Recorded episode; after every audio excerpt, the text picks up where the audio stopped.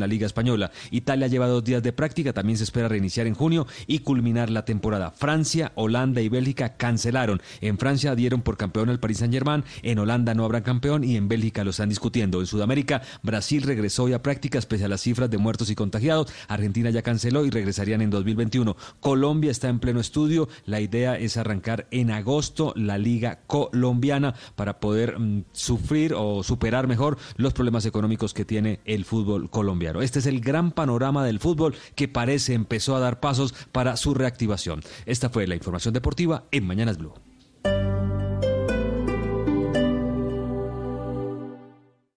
Esta es Blue Radio. Sintonice Blue Radio en 89.9 FM y grábelo desde ya en su memoria y en la memoria de su radio. Blue Radio, la nueva alternativa. Hoy en Blue Radio. Amigos de Blue Radio, les habla Jean-Claude Besudo y como ya no estamos saliendo de viaje en estos días, los invito que escapemos de casa a través de la magia del radio. Esta noche estaré con todos ustedes en una conversación en el mejor estilo de Bla Bla Blue. Entonces, así que ya lo saben, los espero sin falta para que hablemos un poco de todo esta noche a las 10 en Bla Bla Blue. Bla Bla Blue, porque ahora te escuchamos en la radio, Blue Radio y bluradio.com. La nueva alternativa. Quédate en casa. En Droguería Alemana te llevamos todo lo que necesites. Llámanos al 411-1010. Droguería Alemana. Siempre pensando en tu salud. 411-1010. Esta noche en Blue 4.0. Hola, soy Orlando Ayala y esta noche estaré en Blue 4.0 para conversar sobre cómo nos ha cambiado el mundo en los últimos días y recordaremos anécdotas de mi paso por la industria tecnológica. Los espero para que conversemos. Blue 4.0, lunes a viernes de 9 a 10 de la noche en Blue Radio. La nueva alternativa.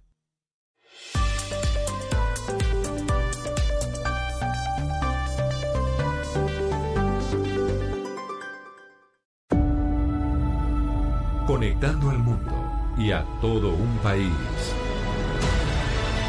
Oscar Montes, Ana Cristina Restrepo, Hugo Mario Palomar, Diana Mejía, Gonzalo Lázari, Valeria Santos, Rodrigo Pombo y Camila Zuluaga lo acompañan desde este momento en Mañanas Blue. Cuando Colombia está al aire.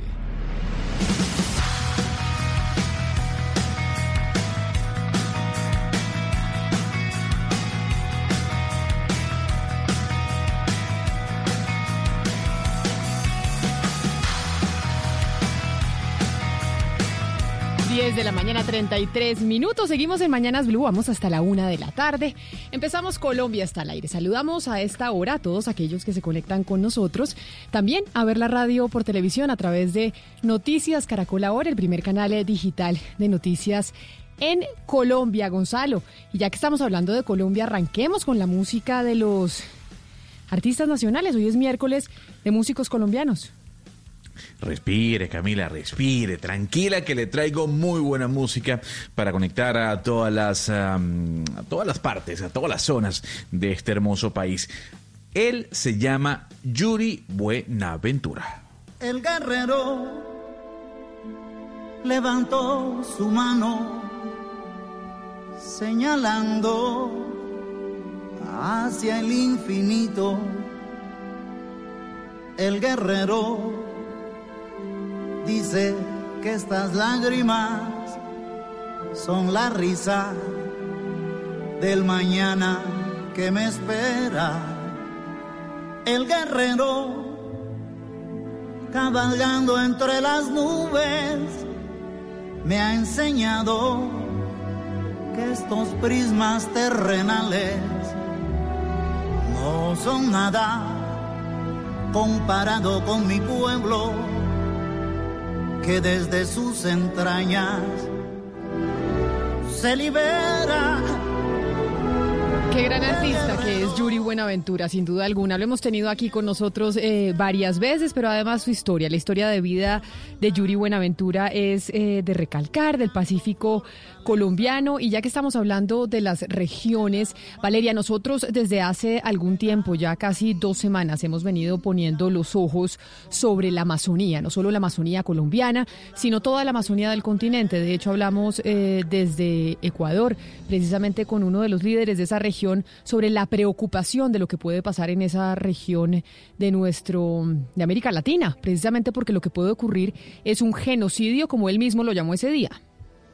Así es, Camila, y es que el caso y lo que está ocurriendo en el Amazonas colombiano es bastante preocupante justamente porque hay un contexto regional. El Amazonas en Colombia es trifronterizo y entonces eso hace que nosotros estemos mucho más expuestos a lo que ocurre en Perú, pero también en Brasil, que según en este momento autoridades mundiales, a Brasil va a ser el segundo foco más importante de coronavirus en toda América después de Estados Unidos. Entonces, evidentemente, digamos, Leticia está muy vulnerable a lo que ocurre en Brasil y, digamos, la, la población que se mueve entre los dos países es imposible de controlar, Camila. Además, en Leticia en este momento hay un hospital y el hospital casi que está cerrado la mitad por posibles contagios. Entonces, evidentemente, las autoridades colombianas están en una carrera por llevar unidades de cuidados intensivos a Leticia donde no había ni uno y tratar de contener la, propagación del virus, Camila. Pero lo que va a ocurrir, lo que puede ocurrir en el Amazonas colombiano, el Amazonas brasileño, el Amazonas peruano, puede llegar a ser un genocidio, Camila, como lo, como lo habíamos reportado aquí. Valeria, y también a mí me preocupa una cosa, o sea, yo todos los días, y yo creo que todos en realidad somos todos los días mirando el mapa de contagio, en dónde está centralizado, en cuáles departamentos, y uno se da cuenta que no es solamente que el departamento del Amazonas esté al lado, eh, esté precisamente pues al lado de, Brasil, sino que los departamentos también que están cerca, uno como explica, por ejemplo, que Putumayo en este momento no tenga casos, que departamentos eh, como Guainía, que departamentos como eh, Bichada, que están en, en, frontera, no tengan un solo caso. Entonces ahí uno se, se, pues, se pregunta o uno dice, aquí no estamos hablando de los casos que hay, sino de los casos detectados. O sea, yo a mí en este momento me están preocupando más los silencios que los reportados. ¿Sabe esos, esos departamentos que, los departamentos que, que aparecen en blanco son los que me tienen realmente preocupada.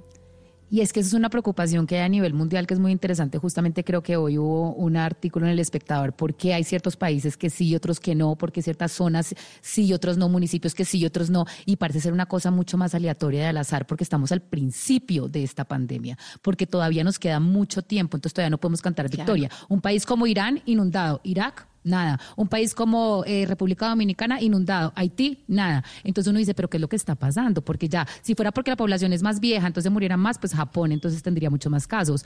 Pero entonces uno no entiende bien y las personas no entienden y los científicos están volviéndose locos de porque hay sectores que tienen tanta promulgación y otros no. Y parece, y la respuesta es que estamos apenas al principio. Entonces pero, hay que tener cuidado. Pero precisamente de eso vamos a hablar hoy al mediodía, Valeria, porque usted dice, apenas estamos en el principio. ¿Y quién nos dice qué significa estar en el principio? ¿Basados en qué decimos que estamos en el principio de la pandemia? ¿Cuáles son los elementos y los factores que se toman en cuenta para poder decir que estamos al principio, al final, en la mitad, que el pico lo alcanzamos en junio, como dice el ministro de Salud?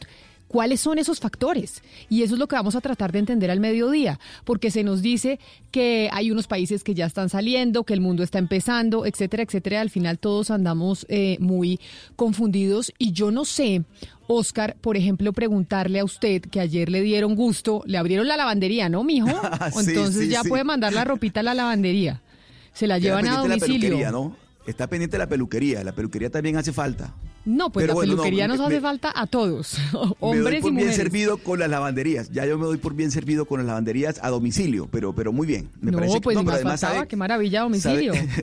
Sabe, Camila que hace falta, hace falta el tema de la lavandería, en serio. Yo, yo creo que se estaba convirtiendo ya en una situación medio trágica, de verdad. Pero bueno, qué bien. Bueno, hay, hay que aprender a lavar la ropa, Oscar. Y, y en cuanto no, pero a la no crea que es que, no, no, no, claro, uno, yo lavo mi ropa, pero es que no toda la ropa le cansa uno a lavar, no crea. Claro. oiga, Oscar, pero, pero además eh, las, las Confesión de parte. Por favor. pero Oscar, usted ha dicho acá muchas veces que, que, se ha puesto la misma ropa y la misma camisa porque tiene todo, porque tiene la casa llena de ropa. Se refería a la ropa interior. Venga, pero, le, a propósito de oficios varios que nos ha tocado estos días, ¿por qué ese dolor de espalda tan fuerte que le, que le cae a uno cuando está lavando la losa. ¿Por qué? porque no mete la barriga. Por la falta de costumbre. Ah, ¿por no, porque mete la para hacer barriga? cualquier ¿Es por actividad física, usted tiene, claro, porque usted tiene que meter la barriga y hacer fuerza abdominal, o si no, carga la lumbar, carga la Claro. espalda. Pero le cuento, O si no, o si lave los platos sentados, Oscar, si le duele mucho. El No, dolor pero es que- es es que- insoportable. Yo. Por fin una explicación Mario, yo- científica de por qué el dolor de espalda cuando uno lava la losa. Desde que No, empezó a ver, este yo programa estoy que laven rode- la losa y metan la barriga. No, pero a ver, yo- yo- el oficio tiene que hacer con la barriga adentro. Pero hay que decir, no, Hugo Mario, que estamos rodeados. Estamos rodeados de gente lumbar. pudiente, Hugo Mario, ¿no? Porque, Sí, eh, claro. porque, la, porque la señora Valeria Santos no había lavado un plato en su vida. Oscar Montes Claro no había lavado lavado platos en ropa en, su vida. Sí, yo he vivido, eh, estamos rodeados de gente pudiente. Oscar- universitaria. No, No, pues. no, no. Las pero cosas mire, buenas que ha dejado la Lo que pandemia. pasa es que Aprendieron de varios hijos, nuestros compañeros. después de dos hijos y ya en mis 30 me toca meter la barriga porque me da, me da hernia. Ya, ya estoy más grande. Pero eso sí es una buena explicación, Oscar. La razón es que usted no, No, está metiendo claro. la barriga y eso le está haciendo que le duela la espalda y además porque los lavaplatos muchas veces eh, son muy bajitos. A mí me parece que los lavaplatos deberían hacerse más altos para que ¿Sabe cuando que usted sí? está lavando el plato pues le quede más como en la mitad del pecho. Cuando De le queda casi que en la barriga usted le toca un poquito eh, agacharse para poder lavar el plato y eso hace que, le, que duela la lumbar. Pero le quiero contar No, que el lo- dolor de lo que espalda pasa es, es que los violento, es una arquitectos- cosa terrible. ¿Ah? Lo- los arquitectos yo creo que han diseñado las cocinas con lavaplatos de acuerdo al promedio de la estatura del colombiano. Sí. Eh, Pero yo no es que sea muy alta. más- pues, más altos. yo a no soy altísima. Igual, la, No, igual no. La, el lavaplatos me queda bajito. eh, Pero venga, y lo ponen en el con- piso. Oscar, con respecto a su preocupación por, por, por el arreglo personal y el tema de la peluquería, pues no sé, le sugiero que busque un municipio no COVID cercano a Barranquilla y pida Yo ya autorización. ahí se van a permitir, yo misma. ahí se van a permitir eh, la- la- las aperturas de, de estos eh, centros de estética y peluquerías. Pero no, pero no, le, usted no puede promover eso, Hugo Mario, porque la idea no es que gente que se vaya de un Claro, municipio COVID exacto. a uno no COVID a peluquearse, No, porque pues entonces lleva el virus, usted no sabe. que aquellos municipios que no tienen coronavirus ahora van a tener coronavirus por cuenta de los que van para Por- allá. por no, a- Hugo Mario. Oiga, pero usted no le parece no, no. impresionante que todo el mundo está peludo, todo el mundo que uno ve en Zoom y todo el mundo tiene ya No, pues barba, claro. entonces a propósito porque Pero- todo el mundo ya se dejó la, pero se pueden afeitar, pues uno se afeita en la casa, es como una nueva Yo moda. estoy al aire, todos, perdí. todos los hombres están. Sí, está al aire Sí, está al perfectamente. aire. Sí, sí. Claro, Ah, está al aire. No está pero peludo, usted, pero está al sí- aire. usted sí no se va a dejar de peluquear, usted es, usted es demasiado Valeria. para eso. Pero ¿saben Yo por tengo qué, una les, ventaja. por qué les decía? Porque hay un, un, eh, un artículo hoy, una, una columna de opinión que se publica en el New York Times que el título eh, dice, usted es más fuerte que su fatiga de la cuarentena. Y a eso era lo que iba yo, qué tan fatigados están ya de estar encerrados, porque es normal y empiezan a hacer unos estudios, diferentes universidades, ya les digo cuáles para que no vaya a terminar yo como Gonzalo diciendo una universidad de Pipiripao para justificar un, un estudio, la Universidad eh, de Maryland ha dicho como por ejemplo eh, la gente empieza a fatigarse enormemente por estar en la casa y que la gente preferiría salir a trabajar así no le pagaran, a quedarse en la casa que le pa- pagándole, porque la gente ya está, qué pena la palabra que voy a utilizar, yo sé que no se debería, pero mamada. No, es que estamos mamados, mamados, Camila, de lo que está pasando. Y le quiero contar algo más en el caso de Barranquilla. La alcaldía tomó la decisión de que ahora el pico y cédula por rotación nos va a tocar a nosotros cada 12 días. Cada 12 días le va a tocar salir a las personas de sus casas. O sea, porque los fines de semana va a estar la ciudad cerrada, no va a haber supermercados, no va a haber nada, porque realmente el tema de la indisciplina social de la que hemos venido hablando se disparó en Barranquilla y en, en general en el Atlántico. Pero ahora con este nuevo modelo de pico y cédula, Camila, nos va a tocar por rotación salir cada 12 días, ni siquiera cada 8 días. Entonces me parece que realmente la situación está llegando a unos niveles de que la gente está desesperada, lo que usted dice, está mamada de lo que está pasando, Camila, y me parece que ya tenemos que mirar allí qué está pasando con la salud mental, qué está Oiga. pasando con el tema de la, de la violencia intrafamiliar. Hay una cantidad de factores ahí que hay que tener en cuenta también, Hugo Mario.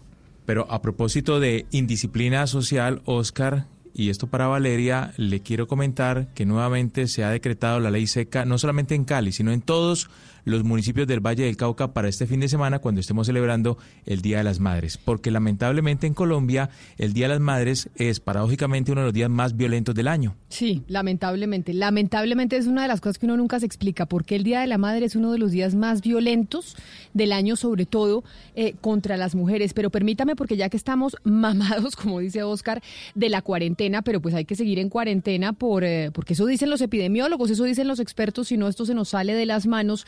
El gobierno estaba eh, preparando decretar una nueva emergencia económica, precisamente porque estamos en cuarentena y las afugias financieras para el país son significativas. Marcela, ¿qué ha pasado con el Ministerio de Hacienda? ¿Qué ha dicho sobre decretar esa nueva emergencia económica?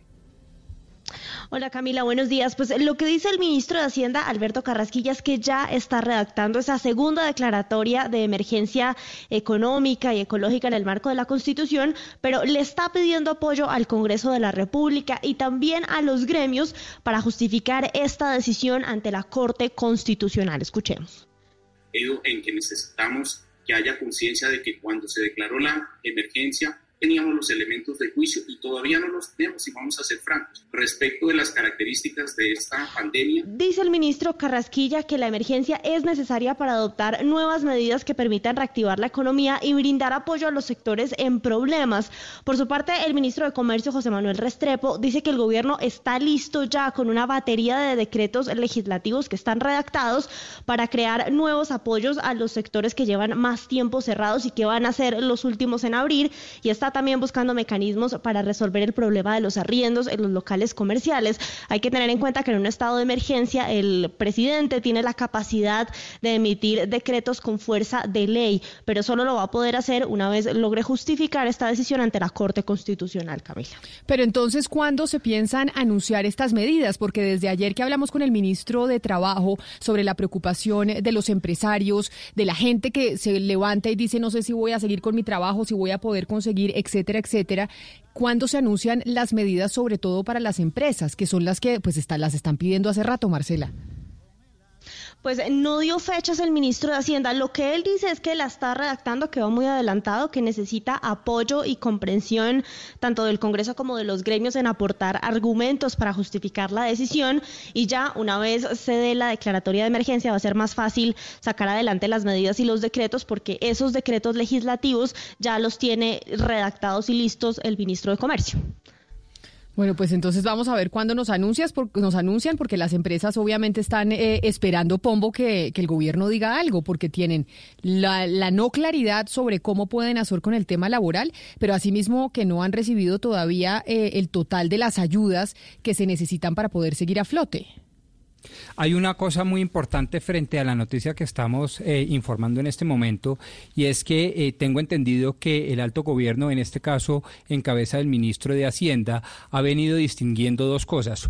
Una, la ayuda, eh, digamos, argumentativa para defender en el seno de la Corte Constitucional que por constitución tiene que revisar de manera automática tanto el decreto que declara la emergencia como los decretos leyes que, en el, que, que amparados en esa declaratoria de emergencia se expiden y la otra es que no solo vayan a la Corte muchos gremios, muchos sindicatos, muchos eh, académicos, etcétera, a defender la declaratoria y la expedición de esos decretos, sino que ahora en la segunda tanda, llamémoslo así, está pidiendo que no bajen la guardia. Y no bajen la guardia porque se ya ya se empieza, digámoslo así, a rumorar que muchos magistrados de la Corte Constitucional entendían la primera declaratoria de emergencia económica y social o sanitaria, pero no están de tal vez ya todos o tan, eh, digamos, unánimemente de acuerdo en la segunda declaratoria. Por eso es tan importante esta noticia. Pero, pero aparte de eso, a mí también me parece eh, importante rescatar que el gobierno se sigue demorando, ¿no? que necesita oír los argumentos, que sí, que no, pero el gobierno tiene que sacar ya ese eh, decreto de emergencia y tiene que ya empezar a subsidiar la nómina y empezar a meter y irrigar plata para salvar el tejido empresarial. ¿Sabe que, frente a eso, vamos? Valeria, frente a eso de prender la maquinita, eh, siempre ha habido esa, esa pelea entre los economistas, los que son keynesianos, los que dicen, oiga, no importa, se prende la máquina, y aquellos más liberales que dicen que no, que si usted prende la, la máquina genera mucha inflación. Pues el dato de la, de la caída de la inflación del mes de abril que lo que refleja precisamente es la demanda a la baja, es un estímulo para decir prenda la máquina, prenda, la, máquina. del billete porque no le va a generar inflación porque la inflación está a la baja, o sea que usted puede prender la máquina ahorita para estimular la economía y no hay excusa de que la inflación se va a disparar, que es la justificación para no prender la maquinita de los billetes. Pero además si usted compara las ayudas que, que, ha dado eh, el gobierno de Colombia con, con, otros países, o sea, nosotros nada más hemos invertido casi que, que un, uno algo por ciento del PIB, y usted mira casi dos por ciento, pero usted mira el resto de los países, estamos hablando de 20 por ciento del PIB Alemania. Yo sé que no nos podemos comparar con Alemania, pero incluso compárese con el, con, con, el, con el vecindario. Es que nosotros estamos muy ortodoxos todavía y esto se va a pagar, porque cada día que pasa se destruye el tejido empresarial. Y usted, usted sabe, Pombo, porque lo hemos comentado muchas veces, lo que implica destruir empleo en Colombia y lo que implica después volverlo a crear. Es que es mucho más fácil salir ya, salvarlo, darle plata a las personas, que las personas puedan consumir, que paguen arriendos, que muevan la economía, a que después esto sea una tragedia de cifras mayores, Camila. El, gobierno no se puede seguir demorando. Pero, pero además de eso, Valeria, eh, el drama, Rodrigo, de las, de las pequeñas y medianas empresas es, es histórico. Es decir, necesitan con urgencia el subsidio a la nómina. Es que estamos hablando de que más del 90% de las empresas de Colombia son, son MIPIMES y generan el, el 40% del Producto Interno Bruto. Y ayer dijo aquí en, en, este espacio el ministro de Trabajo que no, que tranquilos, que los bancos estaban prestando. Pues no, no están prestando a estas, a estas MIPIMES. Camila, estamos hablando de que el gobierno ha garantizado el 90% de las líneas de, líneas de crédito de 10 billones de pesos y solamente los bancos han desembolsado el 6.5%. Es decir, no le están prestando a las MIPIMES y estas MIPIMES necesitan sobrevivir eh, eh, con subsidios de nóminas porque no tienen otra alternativa.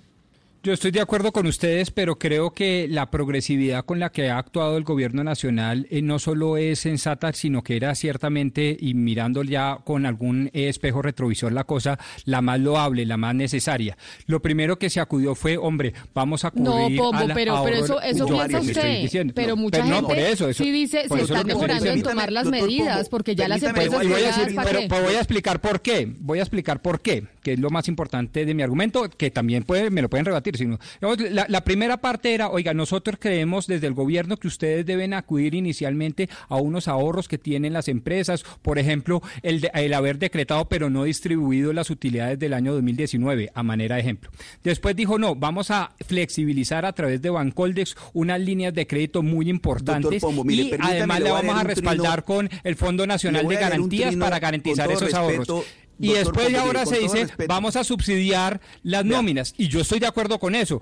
la pregunta es, ¿hasta cuándo podemos? Porque de pronto nos quedamos sin el pan y sin el queso. Pero, pero le, voy a leer, un trino de, de un seguidor nuestro que se llama Hernando Molina, que ese trino refleja exactamente la situación de millones de colombianos. Ley del Montes, 18 años con un pequeño negocio que cubría los gastos de mi familia. Dos meses pagando salarios, arriendo y otros sin ingresos se acabaron los ahorros. Arrendador, cero facilidades. Hoy entrego local, acabo mi negocio, cero ayuda oficial, gobierno avaro. A sufrir.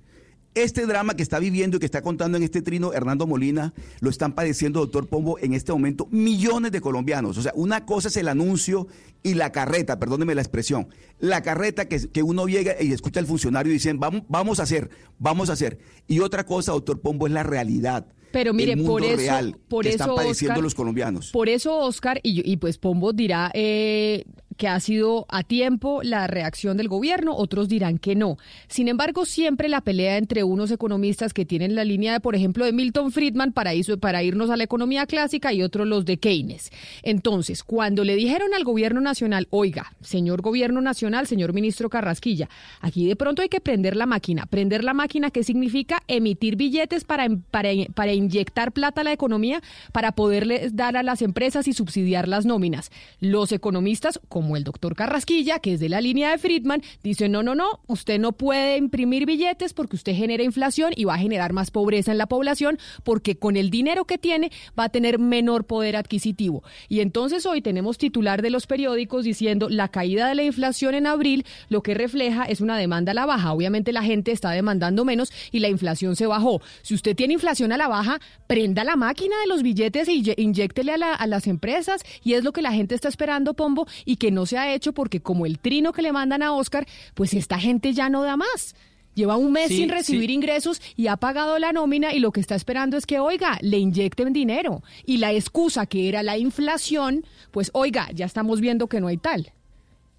Sí, Camila, lo que yo estoy defendiendo simple y llanamente es que la progresividad era, a mi modo de verlo, inteligente. Primero acudimos a los ahorros, después acudimos a los préstamos, más allá del debate si llegaron o no a través de la banca, etcétera, etcétera, como hizo Gumario, y ahora acudimos a los subsidios. Lo que yo no estoy de acuerdo es, eh, digamos, de en sentenciar a un gobierno que ha acudido desde un principio en la declaratoria al criterio de la progresividad, de lo paulatino, para decir ahorita que se les está cogiendo la noche. Yo creo que no, estamos yendo paso por paso.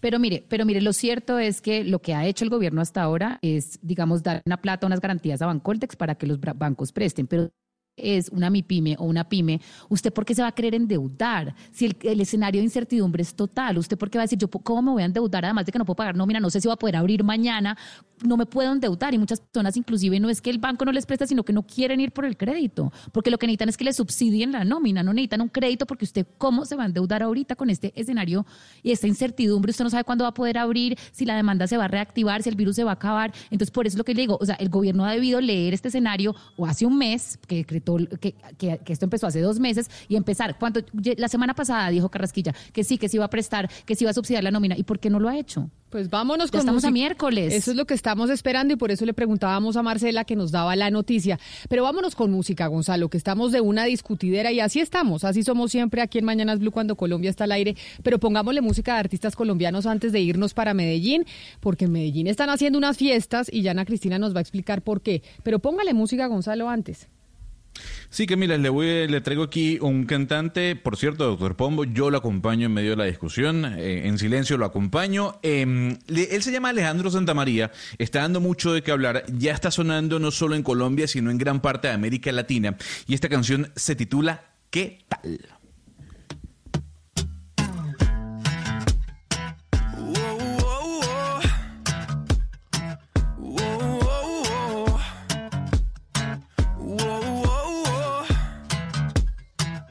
Perdona si se me nota, si se me ve demasiado, pero es culpable tu boca y ese beso que me has dado. Yeah, permíteme confesarte y espero que no te ofendas, pero es que quiero quitarte una a una cada prenda. Tal si mañana vuelvo a verte? ¿Qué tal si tengo un poco de suerte? Y terminamos tú y yo sudados debajo de la ducha. Dime qué tal, qué tal si una vez no es suficiente y te quedas hasta el día siguiente y luego vuelves queriendo más. Valeria, toda la razón toda, toda, toda la razón. Diga lo que usted estaba diciendo fuera del aire. que esta es pura balada romántica, canción tipo Rake de España que le fascina y le priva a usted y me la pinto manejando el carro cantando con su perro al lado. Yo sí, yo soy de las que de las que cuando voy en el carro voy gritando a todo pulmón y cantando y alguna vez me ha pasado, ¿sabe qué, Valeria? Que voy cantando una canción que me fascina y veo al carro de al lado y el señor de al lado me va mirando como esta señora está loca o qué le pasó. Pero además, este tipo de músicas y este tipo como de, la, de, de, baladita, como pop. Eh, es típico de que... a Gonzalo no me que ponga está chévere, eso Valeria, no, pero está, chévere. Esa canción está chévere. ¿para Yo soy malísima para la, la, balada pop. Malísima. A mí me gusta, pero Valeria va a hacer su estigmatización. Esta es pura canción que le gusta a, qué tipo de persona, Valeria. Dígalo tranquila. Que le gusta a, a qué tipo de gente. Pues a las personas que les gusta la balada pop. Hay un tipo de gente que les gusta la balada pop. Que es como quiénes. O sea, ¿cuáles son las características? no sé, como, pues como usted, como así, como que les que cantan, como que les gusta como romántico, eh, no sé. bueno, creo que haya una característica. Sí, va, eh, sí vio Gonzalo, ¿no? Sí vio Gonzalo cómo nos van estigmatizando a los que nos gustan este tipo de canciones. Pues, ¿qué le puedo decir, Camila? Aquí tratemos de no debatir ahora sobre gustos musicales, ¿no? Para no frescarnos en una discusión. ¿A usted le gusta Gonzalo? Alejandro Santamaría me parece que es un tipazo, eh, además es, muy simpático, eh, tiene canciones interesantes. Eh, A mí sí- hay diversificación de gustos. pero, pero es que Valeria ya me iba estigmatizando. Esa es típica canción que le gusta a Camila o a la gente como Camila. Y yo quiero saber cómo es la gente que le gusta gusta ese Camila. tipo. A mí me encanta. No, por ejemplo, yo acá en México voy a hacer spinning y me ponen como estas baladas como de Rake. A mí me así, fascina Rake también. Pero, a ver, yo le voy a- Haciendo spinning y yo las miro y yo digo, pero usted, pero, pero de verdad, porque Es que me imagino, o sea, es que me imagino que usted, algo, pero- Va- va- va- Valeria, usted está, está trasladando a Camila a un escenario de una mujer, una joven de 17 años que compra la, la revista Tú y que tiene su agenda eso, pascualina. eso lo está eh, diciendo usted. Yo, No, yo, yo compraba la revista Tú y no, y no me ahí molesta. está, ahí está. yo cuando era chiquita compraba Tú. la revista Tú y tenía afiches de los cantantes y actores que me gustaban en el cuarto. Y sí, así. Así era yo, Ahí la está. típica groupie, esa era yo. La típica, la, la típica niña que según Valeria Santos escucha este tipo de música. Entonces, O sea, Valeria no hubiera sido amiga mía en el colegio. Yo le hubiera parecido que, o sea, Valeria, si usted no hubiera sido amiga mía Pues es que chiquita. yo, pues yo era como el liceo francés, o sea, yo a los 12 años tenía el pelo pintado azul. Yo no creo que hubiéramos sido Eh, amigas. en el Gonzalo, ¿y este Santa María es de los Santa María de dónde? ¿De Bogotá? Eh, de los Santa María de Bogotá, señor. Los Santa María de Bogotá. eh, y está dando mucho de Sí, hablar porque porque... difícil, eh, hay- difícil conseguir un Santa María por estos lados, ¿no? Sí, Por pues acá, no, barranquillero, claro, no. Ah, bueno, yo, yo- yo- yo no lo sé, yo sé que es de Bogotá, pero lo, im- lo importante de este joven es que ella lo firmó Universal, entonces ya está sonando no solo en Colombia, sino en gran parte del continente. A mí me gusta, me gusta y Valeria sí me diga groupie, que es típica canción que me gusta a mí, sí, porque a mí me gusta Morat y esto suena muy parecido a Morat, pero mire la parranda, a ver, Ana Cristina, ayer, ¿por qué se estaba oyendo este sonido en Medellín y por qué nos están diciendo que, mejor dicho, están echando pólvora en, eh, la capital antioqueña un montón? Eh, pues en realidad Camila no fue solamente anoche, también el fin de semana, viernes, sábado y domingo. El viernes empezó, eh, o sea, el viernes fue el primer, la primera noche en Envigado de todos los totes que echaron. Después sábado y después domingo y anoche en el occidente otra vez se oyó un montón de pólvora. Eh, hay distintas no, pero, pero parecía una alborada, no tan al- no, Mm. la alborada sí es un estallido impresionante, Hugo Mario, eso sí es una cosa eh, mundial. Pero Sí. eh, una de las teorías es que está relacionado con el decreto de descarcelación, que fue el decreto 546, en el cual eh, se le daba prisión domiciliaria por un tiempo a algunos de los reclusos. Esa es una de las teorías, pero hay varias teorías, Camila. ¿Cuáles son las teorías? ¿Cuáles son las teorías Pues- que hay para que la gente esté echando pólvora? Es que uno no se explica y en plena, en plena cuarentena uno dice, bueno, ¿y la pólvora como por qué o qué? Sí, entonces una, bueno, primero pues la escarcelación por, por los motivos que hay, otra es eh, que dicen lo que siempre se dice cuando hay pólvora y es que hay negocios coronando y como sabemos y que y sabemos pues que algunos negocios están funcionando muy bien en cuarentena precisamente porque hay gente ansiosa que quiere droga. Y en tercer lugar actos de rebelión. Pero hay un experto que nos puede hablar muchísimo mejor de eso Camila. Él es el señor Fernando Quijano. Él es analista de seguridad urbana y es presidente de la ONG Corpades. Y lo tenemos hoy en Mañanas Blue. Fernando Quijano buenos días y bienvenido Buenos días, Ana. Buenos días a Camila, a toda la mesa de trabajo y de Blue Radio, agradeciendo la invitación. Fernando, ¿por qué estamos oyendo tanta pólvora desde el viernes, no solamente en Medellín, en el Valle de Aburrá? Bueno, lo primero es desde mucho antes de- del viernes, nosotros ya habíamos registrado, estamos haciendo una grabación y en ese momento empezó a sonar pólvora. Eh, al frente de donde estábamos nosotros estaban tirando pólvora en el barrio Antioquia y había coincidido por varias cosas. Una, la salida de unos de unas personas de consideradas de, de la vieja escuela del crimen de, de barrio Antioquia. Lo otro, eh, posteriormente nos fuimos dando cuenta que eh, se habla de algunos jefes han salido, ni siquiera por el asunto del decreto, sino que ya han terminado sus penas y o están en domiciliaria o ese tipo de cosas. Y después viene el tema de que mm, hay un nuevo ingrediente y es no solamente lo que tú dices de por coronar negocios, por la salida de, jefes poderosos del crimen, sino también porque se podría estar fraguando actos de rebelión llamando la atención impulsando de que, que la alcaldía de Medellín, eh, digamos, entre comillas, tiene ciertas zonas abandonadas. Recuerde que el crimen en su momento llega a, a- a cumplir el papel, entre comillas, discúlpeme que repito esto, de Robin Hood. y son los que proporcionan o fortalecen eso. Y con esto no estigmatizo ni el tema de los trapos rojos ni el tema de, que la gente esté en la calle, pero el crimen también mete su pero, pero llama la atención llama la atención la ausencia de las autoridades, o sea, ¿dónde dónde estaban las autoridades, la policía para que este tipo de actos ocurran? Porque estamos en cuarentena y se supone que, que todo está controlado. Eh, eh, tienes toda la razón, pero se supone mal, porque desafortunadamente el tema de cuarentena no ha sido riguroso en, buena parte de la ciudad de Medellín. Eh, hay gente que considera que no hay cuarentena y como decía ahora Ana Cristina, hay gente que le está yendo muy bien con los negocios en plena cuarentena. Quiere decir que no el crimen urbano no acata ninguna ninguna cuarentena. Pero permítame, yo, le, yo lo interrumpo ahí. Cuando usted dice que le está yendo bien con los negocios, nosotros hemos aprendido en Colombia cómo ha sido la cultura mafiosa y conocemos a través de series de televisión, de películas, que muchas veces cuando se corona, es decir, cuando se logra llegar, llevar un cargamento eh, de droga a otra parte, se echan voladores. Cuando usted dice que en medio de la cuarentena hay gente que le está yendo bien con los negocios, ¿se refiere a ese tipo de negocios?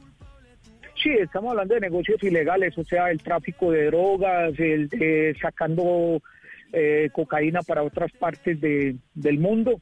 Y digamos que hay negocios que les está yendo muy bien, con cuarentena y sin cuarentena. En esto hay que ver claro, el crimen urbano y el crimen rural no tiene cuarentena. O sea, para ellos el negocio funciona.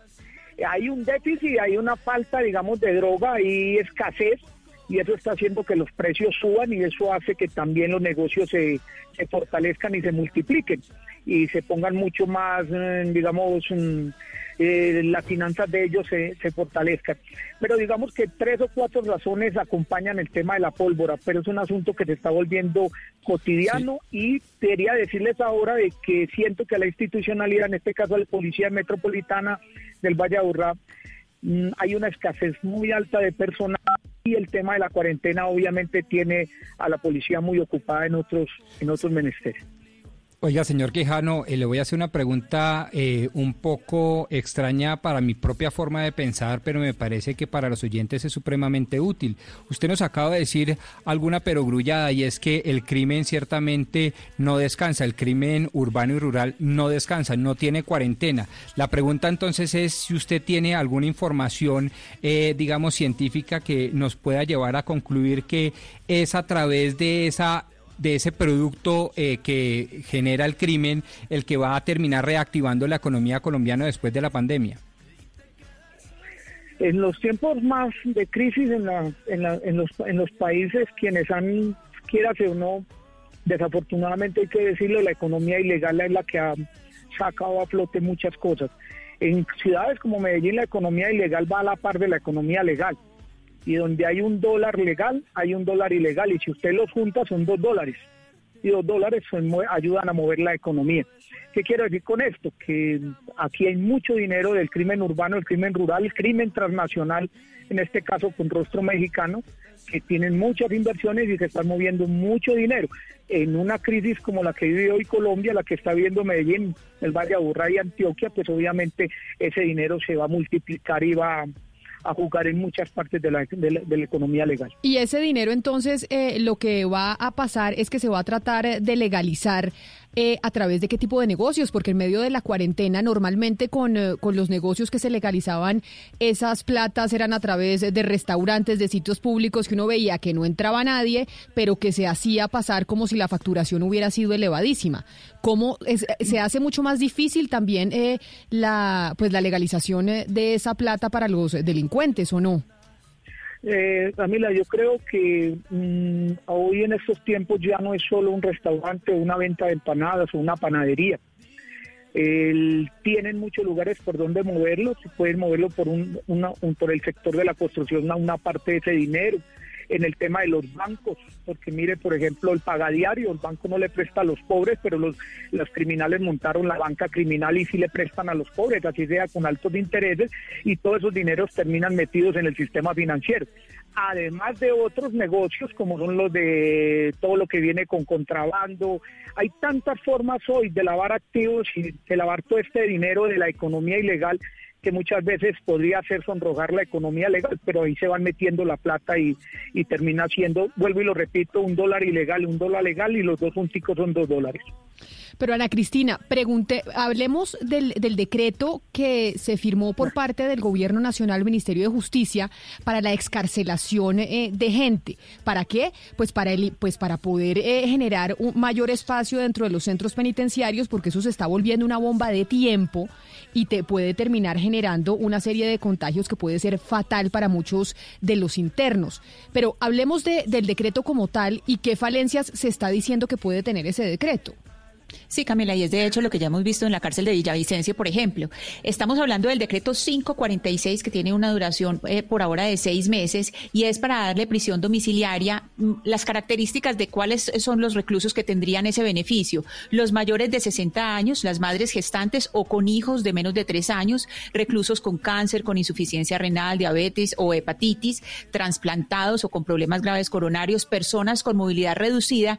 Y aquí hay dos que son como las excepciones por las que se están colando una cantidad de personas que probablemente no serían, eh, digamos, beneficiarias de ese decreto, que es condenados por delitos eh, con penas menores a cinco años o quienes hayan cumplido el 40% de la pena privativa. Y aquí, Camila, es importante decir cómo funciona el decreto. El decreto funciona de manera que eh, los jueces sean los que profieran la orden. Es decir, los jueces de control de garantías profieren la orden con respecto a los detenidos y los jueces de ejecución de penas con respecto a los condenados. Y en ese sentido, eh, sí le quiero preguntar a Fernando qué tan cierto es que estos escarcelados, algunos de ellos, pues son personas que en realidad no tendrían que ser beneficiarios de este decreto.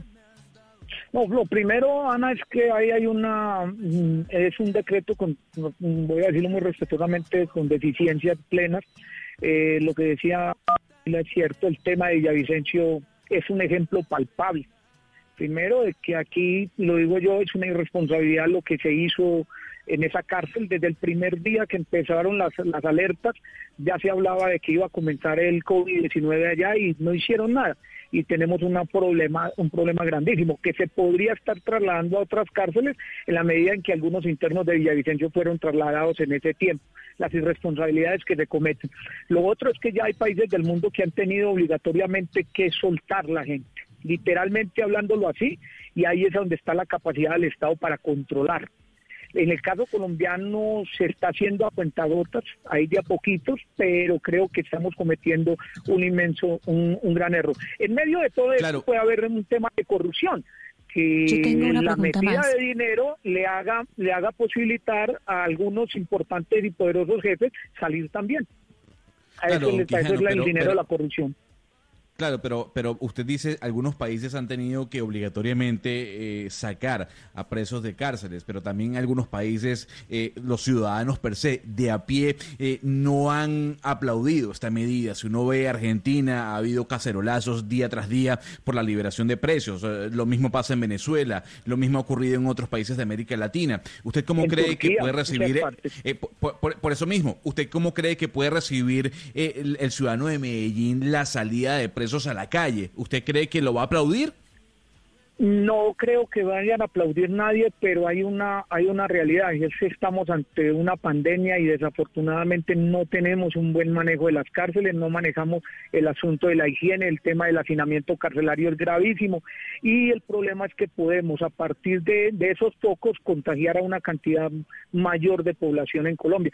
Ahí es donde está el asunto, ahí debe estar la pericia del Estado, del gobernante que está en este caso del doctor Iván Duque y, y, sus consejeros. y es aprender a mirar cómo, cómo sopesar un, un problema tan grave como este.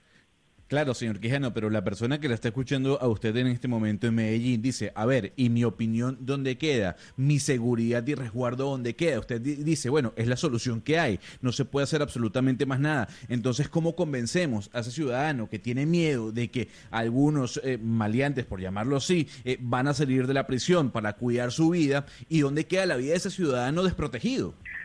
Mire, yo, yo, le, yo lo voy a decir así, simplemente eh, hay un tema, hay una pandemia, hay países del mundo que han tenido que tomar unas medidas que nadie se las imaginaba que las iban a tomar. En una ciudad como Medellín, más del 70% del territorio hace presencia el crimen, con cientos de miles de miembros del crimen urbano. O sea, aquí el tema de unos en la cárcel y otros afuera y otros mandando desde la cárcel y gobernando desde allá y dando órdenes El, tema aquí es que necesitamos un Estado fuerte, fuerte y democrático, un Estado que sea capaz de entender este tipo de problemáticas y aplicar soluciones y en esa medida mirar a ver qué va a pasar. Ojo con un tema complicado, el hacinamiento en estaciones de policía y demás. O sea, tenemos muchos focos donde puede posibilitarse esto. Volviendo al tema de la pólvora, todos los, todas las manifestaciones y todo lo que está ocurriendo son llamados de atención que deberían estar siendo analizados por el gobierno, más allá de asuntos mediáticos y de, y de anuncios, vuelvo y lo repito, también mediáticos. Pues ahí está precisamente. Ese es uno de los debates, lo que está pasando con las cárceles, que evidentemente hay gente que tiene los cuestionamientos que tiene Gonzalo, pero la explicación eh, que hay precisamente es la que da el doctor Quijano. Pero además las preguntas que tienen muchos antioqueños, eh, como Ana Cristina, que decía, oiga, es que la pólvora no ha sido solo ayer, ha sido también otros días que están eh, encendidos, votando voladores precisamente, y eso genera una serie de preocupaciones porque, como usted nos dijo, doctor Quijano, pues el crimen no descansa. Profesor Luis Fernando Quijano, gracias por haber estado hoy con nosotros hablándonos precisamente de ese tema de seguridad y, de delincuencia en, en Medellín, a propósito de la pandemia y de los voladores que están escuchando muchos por estos días. Camila, muchas gracias a ustedes y no se les olvide que Bello sí que está durmiendo poquito el crimen con la cantidad de homicidios que están presentando. Un feliz día. Ah, no, eh, Camila, y si vamos a hablar de Bello, uno habla con la gente en Bello y dice, no, aquí no se sabe qué, aquí no se sabe qué es el confinamiento. Es decir, las personas andan en la calle en Bello eh, por la falta de control. Y aquí la pregunta que uno se hace, Camila, es Medellín está en los titulares, el alcalde Daniel Quintero está en los titulares y se ha mostrado como el manejo de la Big Data, de, es decir, de todo lo que se ha hecho para el control de la pandemia es importante, pero uno oye estas noticias y dice, bueno, ¿en qué estamos? ¿Sí va a ser Medellín eh, eh, pues un modelo de, control o eh, qué es lo que está pasando? ¿Realmente es porque solamente se está mirando una parte de la población y hay otra curva que es la curva de la economía, la que no se está mirando y en donde no se está poniendo los ojos y este es el resultado? Sí, muy preocupante, Ana Cristina, pero además otra cosa que es preocupante que ha pasado siempre en Colombia, y Pombo me corregirá eh, si estoy eh, diciendo algo que no es cierto, y es cómo el, narcotráfico va a terminar pues eh, reactivando la economía también. Y aquí, lo, y aquí nos dijo el profesor, eso es lo que vamos a terminar viendo, vamos a terminar viendo una economía ilegal igual inyectando dinero y pues promoviendo la dinámica económica de la ciudad y del país.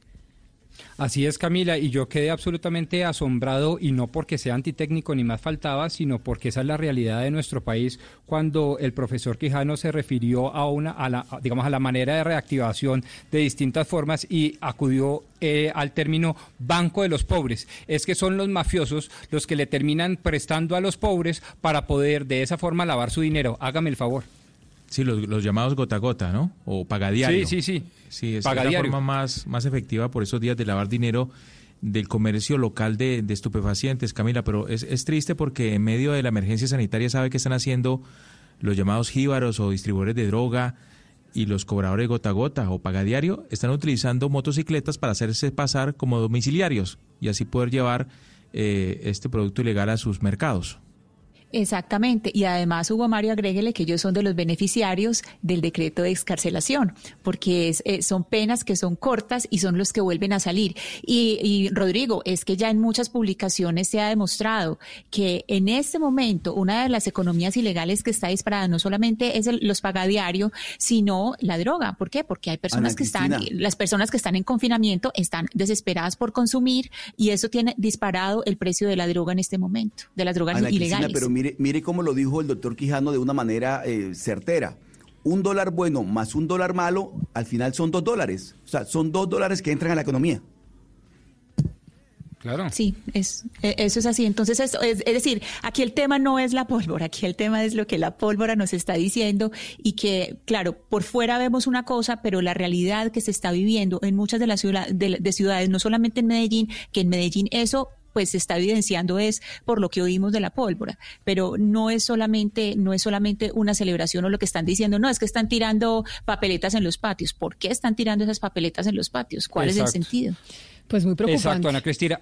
Argumento adicional para volver a poner el tema una y otra y otra vez y qué pena yo soy el que lo pongo si ustedes lo quieren poner de esa manera, pero el tema de la legalización o flexibilización del delito internacional de narcotráfico en nuestros pagos es urgente, porque eso liberaría mucho el hacinamiento de las cárceles, porque ya sabemos que es una realidad económica de apuño que nuestra economía está narcotizada y pues entonces debemos hacer algo frente a eso y no simplemente taparnos los ojos, pero dejar que la plata de la mafia circule libremente por el territorio, porque eso es lo que en últimas va a terminar reactivando la economía. Y eso, pues todo indica que es lo que va a pasar a juzgar por el tema de los voladores que está oyendo Ana Cristina casi todos los días allá en Medellín. 11 de la mañana, 19 minutos, ya volvemos aquí. A mañana. Colombia está al aire. ¿Estás bien?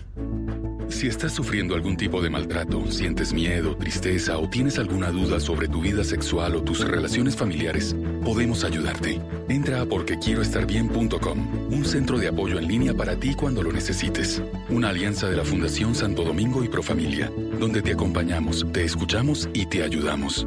Ingresa a porquequieroestarbien.com. Comunícate al 300-912-5231 o escríbenos a nuestro WhatsApp 320-616-2424 con el apoyo de Blue Radio. Estamos enfrentando un momento muy difícil, no solo para Colombia, sino para el mundo. No hay que caer en la desesperación, solo ser conscientes de que necesitamos trabajar juntos. Si no tienes que salir de casa, no lo hagas. Si no tienes síntomas, no vayas a urgencias. En el supermercado compra solo lo necesario. No te lleves lo que otros pueden necesitar. Lávate las manos mínimo cada tres horas. No repliques información falsa. No creas en cadenas de WhatsApp. Para eso estamos acá, para informarte. Al coronavirus lo derrotaremos si todos nos sacrificamos por el otro. Por eso, desde Mañanas Blue, cuando Colombia está al aire, te decimos que aquí estamos para trabajar en equipo, para informarte, porque esta coyuntura necesita de todos. Blue Radio, la nueva alternativa. Colombia está al aire.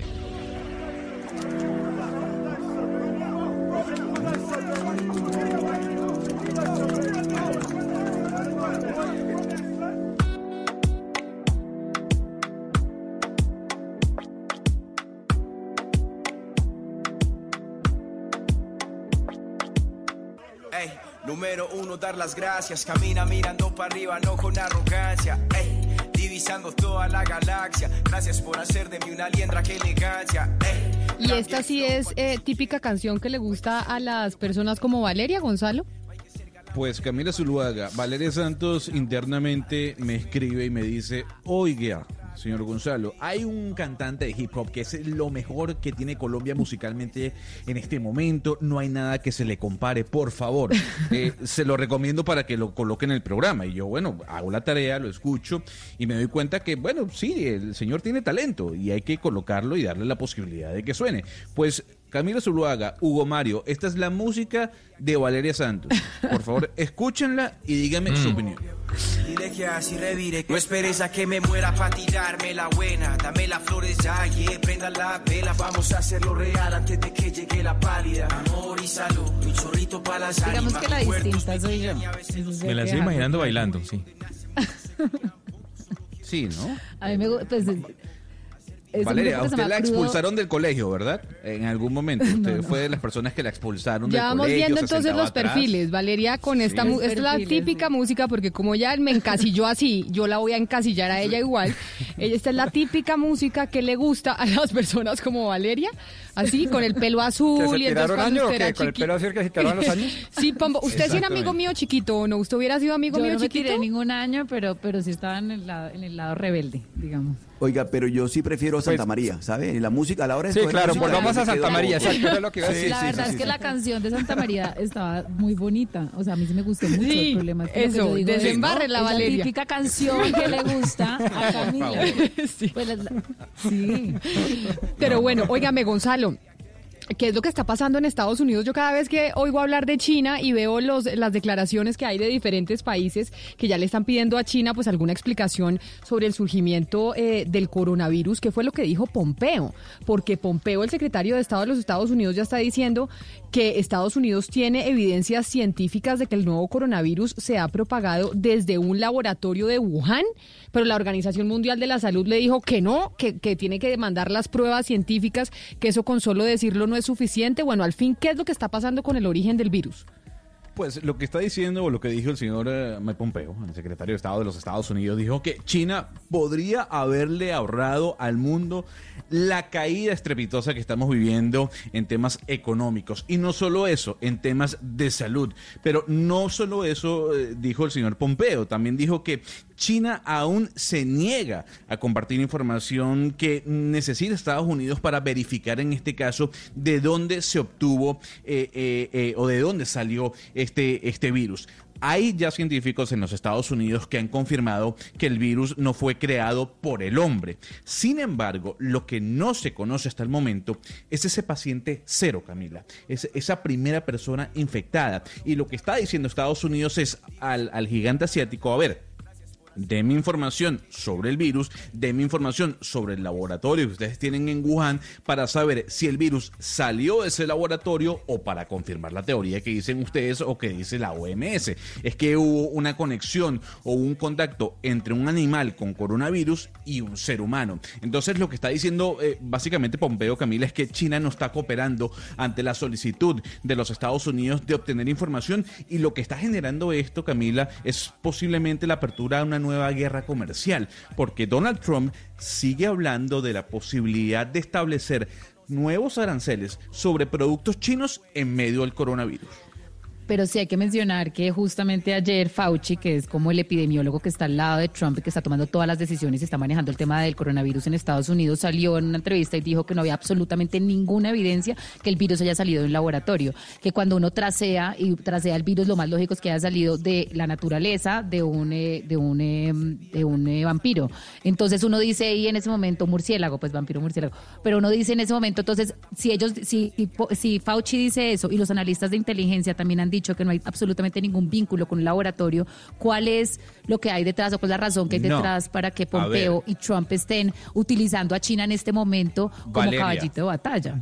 No, Valeria, es que usted, ahí está desvirtuando un poco lo que dijo Fauci y lo que dijeron algunos científicos ligados a la Casa Blanca de los Estados Unidos. Lo que se dijo fue que el virus no fue creado por el hombre. Eso es una cosa. No, no, no. en un entorno no de laboratorio. Mire, la, mire, la, la agencia de inteligencia dijo la semana pasada que hay evidencia abrumadora que dice que el virus salió de un entorno natural y no de un laboratorio como el VIH, ébola y SARS. Es decir, no hay evidencia en ninguno de los planos que el virus salió de un laboratorio. Es que es justo, ya el tema de que fue creado por un humano, eso ya está, digamos que mandado a recoger, pero tampoco hay evidencia que salió de un laboratorio. Entonces, una cosa es que China evidentemente haya eh, censurado. pero lo cierto hay, hay, evidencia, hay, evidencia que China censuró, hay evidencia que China guardó información, hay evidencia que China no quiere dejar que entren a investigar, pero no hay evidencia tampoco de que haya salido de un laboratorio. Claro, es y ese... usted deje instrumentalizar a China y usarla para, digamos, sus fines políticos. Pero lo cierto, el mundo, Camila. Los, pero en lo este cierto, entonces el mundo entre una pelea entre China y Estados Unidos. Pero, pero no solo China y Estados Unidos. Lo cierto es que diferentes países, como lo hemos venido diciendo aquí, Alemania, Australia, Francia, entre otros, Nueva Zelanda, le han pedido a China, oiga, usted tiene que responder y tiene que dar explicaciones. O sea, no es solo Estados Unidos. Acá ya la Unión Europea se metió y les dijo, ojo, señores, a decir eh, quién, de dónde salió esto, porque esto nos ha costado una cantidad de, vidas humanas y además una cantidad de dinero al mundo entero. Y China se niega a responder. Y ahí era cuando ayer nos, nos preguntábamos sobre eh, la carrera por, por la vacuna, a ver quién queremos que gane la vacuna. Si gana China, ¿usted se pone una vacuna de China, Valeria? Pues, pues no sé, depende de qué momento. Camila, si en este momento estamos entre la vacuna o la vida, la muerte, etcétera, pues uno se pone la vacuna si China. Ana Cristina, ¿usted se pone la vacuna china si China eh, saca la vacuna? No, nunca jamás en mi vida, ni siquiera se me pasaría por la cabeza ponérmela. Pero, pero es que Camila, lo sabe que me preocupa mucho, me preocupa muchísimo que es que cada vez conocemos de casos anteriores a la fecha cero, es que ni siquiera es el paciente cero, sino una fecha más, más atrás. Ahora conocemos de 401 atletas que fueron a los Juegos Mundiales Militares en Wuhan y que dicen que tuvieron coronavirus, son atletas franceses. Entonces aquí es una preocupación grandísima. Y con respecto a la, pues a la discusión de la vacuna, es que yo creo que China ni siquiera ya sacando la vacuna eh, desembarra lo que pasó Yo acá, tampoco creo. porque aquí sí hubo, sí, eso ya fue un Pero caso además de- de, porque- ocultamiento que genera una, una desconfianza horrible. Porque nadie les confía, nadie confía. No confiaban Exacto. antes que decían que los productos chinos no eran tan buenos, que se dañaban, no sé qué. Ahora imagínese, hoy usted, o- Oscar, ¿usted se pondría la vacuna china? Mañana No, China descubre la vacuna. ¿Usted se pone la vacuna? No, y no lo dudo un segundo. No, ni una nada que tenga que ver con China. Usted- Absolutamente nada. ¿Usted, Pombo? No, ayer lo dije, por supuesto que no, no le confío nada, creo más en los billetes No, de pero oiga, no, no puede ser. ¿Sí será que así estamos? Hugo Mario, ¿usted? Pues sí. Yo, si se trata de salvar la vida, claro, sí, la utilizaría, obviamente, bajo la, la suscripción o recomendación o asistencia de un médico, por supuesto.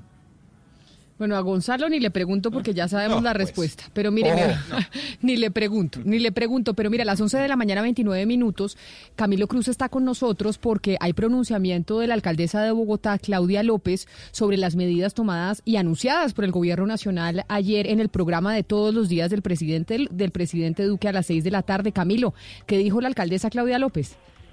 Pues mire, Camila, muy buenos días para usted, para todos los oyentes. La alcaldesa estaba participando en un foro virtual donde intervinieron diferentes alcaldesas alrededor del mundo. Fondo, un foro organizado por la Unión de Alcaldías y de Gobiernos Locales, una ONG vinculada a la ONU. Pues mire, la alcaldesa eh, aprovechó justamente su intervención, su participación para asegurar que en Bogotá se tiene un gran reto y es resistir a las presiones del gobierno nacional para reactivar la economía. Y esto fue lo que dijo la alcaldesa de Bogotá.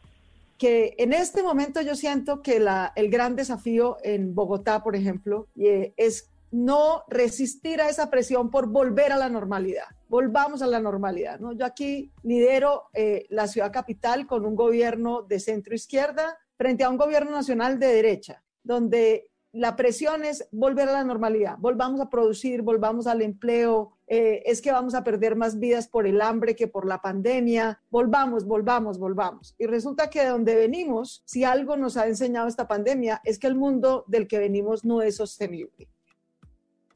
Eso dijo la alcaldesa Claudia López, que, el- que como vamos no era sostenible. ¿Usted cómo interpreta lo que dijo la alcaldesa? ¿Qué le entiende, doctor Pombo?